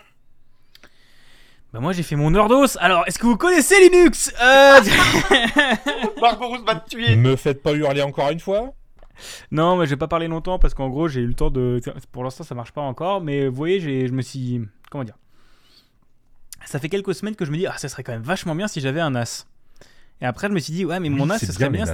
Voilà, c'est bien les NAS. Mais après je me suis dit, ce serait bien si mon NAS pouvait, euh, genre, euh, faire tourner des. Des. Genre des sites, que je puisse héberger des trucs chez moi quand même, quoi, ça peut être pratique. Et je me suis dit, ah, mais du coup, faudrait que je prenne un NAS plus puissant. Et j'ai vu le prix auquel ça allait me revenir. Et fait, ah, non. Parce que 600 balles, j'avais pas 600 balles à claquer. Et après, je me suis rappelé, mais dis donc, j'ai pas genre des vieilles pièces de ma vieille tour chez mon père. Et du coup, j'ai récupéré plein de vieilles pièces. J'ai acheté un disque dur, euh, un boîtier. Et maintenant, j'ai mon home server chez moi. Euh, du coup, j'ai comme, je me suis pas mal ros. Oui. Ce que tu as oublié de dire, c'est qu'il y a eu une phase aussi où sur Mastodon. Eh Buda, on peut faire ça Eh Buda, je peux faire ça Eh Buda, ça tourne comme ça Ouais, mais je me suis aussi beaucoup renseigné par moi-même sur euh, quelle distro utiliser, comment faire et tout ça. Mais Oui. oui, j'ai demandé un peu de l'aide à droite à gauche. Mais euh, ouais, je me suis, j'ai commencé ce home server, donc euh, je suis, je- j'hésitais à partir sur un, alors en gros, allez technique, partir entre Unread ou un Debian. Euh, Unread, ça Oh, m'a cassé les couilles. Unread, c'est quoi? C'est un fork de Red Hat, non? Non, même pas.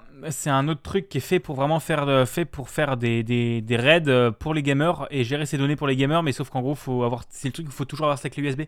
Tu peux pas l'installer sur un SSD. Il faut toujours avec ta, ta clé USB et l'OS branché. Donc moi, ça m'a cassé les couilles. Ah, c'est euh, d'accord, c'est un, d'accord, c'est une distro full live.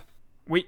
Oh, C'est une distro Je la connaissais live. pas cette distro, tu vois. Tu pourras m'envoyer le lien après Euh, ouais, bah ça s'appelle Unread. Ou- Tu me le rappelleras de te l'envoyer. euh, Ou euh, juste le nom euh, dans le chat, histoire que je regarde ça après. Unread.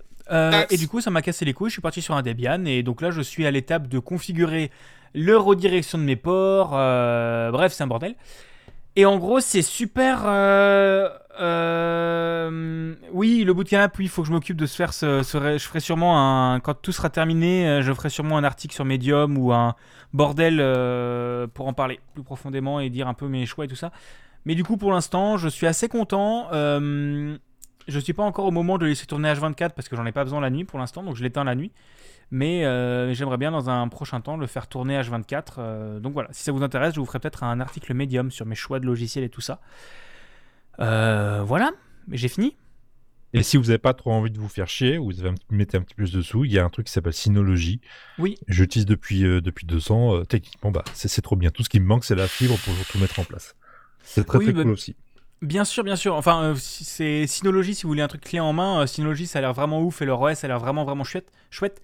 Mais sauf que moi, je voulais plus. En gros, je voulais pouvoir installer un Nginx, pouvoir configurer euh, un peu comme je voulais en fait. Oui, oui, Et, oui, euh, c'est juste qu'il y, y a deux facettes de- de- du NAS. Quoi. Il y a le côté vraiment, comme tu as dit, clé en main, et puis le... C'est ça. il y a un peu de ton côté, ouais. Et c'est ça. Et pour l'instant, là, moi, je me suis plus fait un home server qu'un NAS. Euh, et donc, c'est possible qu'à un moment, j'achète un vrai NAS, quoi, avec euh, RAID et tout le bordel. Mais pour l'instant, euh, mais voilà, c'est sûr que si vous voulez que du grand public, Synology ou QNAP, euh, ça marche assez bien de ce que j'ai entendu. Ah, mais Unread, c'est payant en fait. Bah oui, ça coûte la peau du cul. C'est aussi pour ça que je suis parti sur Debian. Parce Ah que ouais, non, mais- claquer 60 balles. Ah oui, non, mais là, à partir de là, oui, non, euh, oh. Ouais, voilà. Voilà, c'était l'intervention pertinente de Buda. Euh, on- on- on Oh. Non, mais en, en gros, pour les tarifs de Unread, c'est genre 60, 80 et 120 balles. Ouais. Et euh, il y a des trucs bien, il y avait des trucs chouettes, genre tu peux créer des VM directement dessus. Et il gère très bien le système de VM, mais je me suis dit, bon, je vais pouvoir le faire avec mon Linux. Euh, Bah, tu fais... bah, un Docker Ouais, mais si tu veux vraiment un vrai OS, tu veux une vraie VM. Ah, ouais. Et je pense, je suis sûr de pouvoir se- le faire, ou au pire, ça je, ré- réinstalle avec un, Proxmo- avec un Proxmox. Ça fait deux Bref, heures et demie qu'on enregistre. euh, on pourra peut-être avancer un peu parce Ah, que oui, Papy il a conclusion. faim. Et, euh, Après, euh, après, tu sais qu'avec Docker, tu peux avoir des OS complets. Hein. Oui, bien Ta sûr. bah- Bref, je- on en rediscutera, je verrai, on blog. rediscutera en off, moi je suis attendu aussi. Bref, voilà la conclusion. Merci à tous d'avoir écouté cet épisode, comme d'habitude. Euh, merci F2301 de Ogezor pour l'habillage sonore, Failin pour le logo. Vous pouvez nous donner des étoiles sur iTunes, Spotify, laisser des commentaires. Venir nous rejoindre sur Twitter, at Budakin, at Barberousse, at Bigaston. Euh, Sur Mastodon. Sur Mastodon, euh, bigaston at muffin.pm, euh, euh, budakin at muffin.pm, euh, Arius Panish, euh, et euh, Nos sites respectifs également, bigaston.me et budakin.fr. c'est Et ça. on remercie également Barberousse, notre bouche-tour permanent, qui présente un podcast du nom de La Playlist, où on l'a tous les deux traumatisé avec Bigaston. Entre le Ouais. ressort basque et Johnny Depp. Voilà. Voilà, Euh, oui, non, mais ça suffit. Allez, on termine là. Vous aurez tous les liens dans la description, sinon Capsule Pixel sur capsule.pm. Retrouvez-nous demain soir, au moment où on enregistre, euh, donc peut-être ce soir, au moment où l'épisode sort, euh, dans le duel. Euh, on va se foutre sur la gueule, euh, Budakin et moi, et ça va être bien. Oh putain, Et, euh, oui, on est chaud. On est Ah chaud, oui, on, est, on, on est préparé, on est chaud. On connaît la réponse à toutes les questions. Stéphanie de Monaco. Bonne soirée, salut tout le monde. Oh putain, ça a saturé comme jaja, je suis désolé. Bref, bisous. Salut Allez, tout le monde. bisous, à plus. Salut.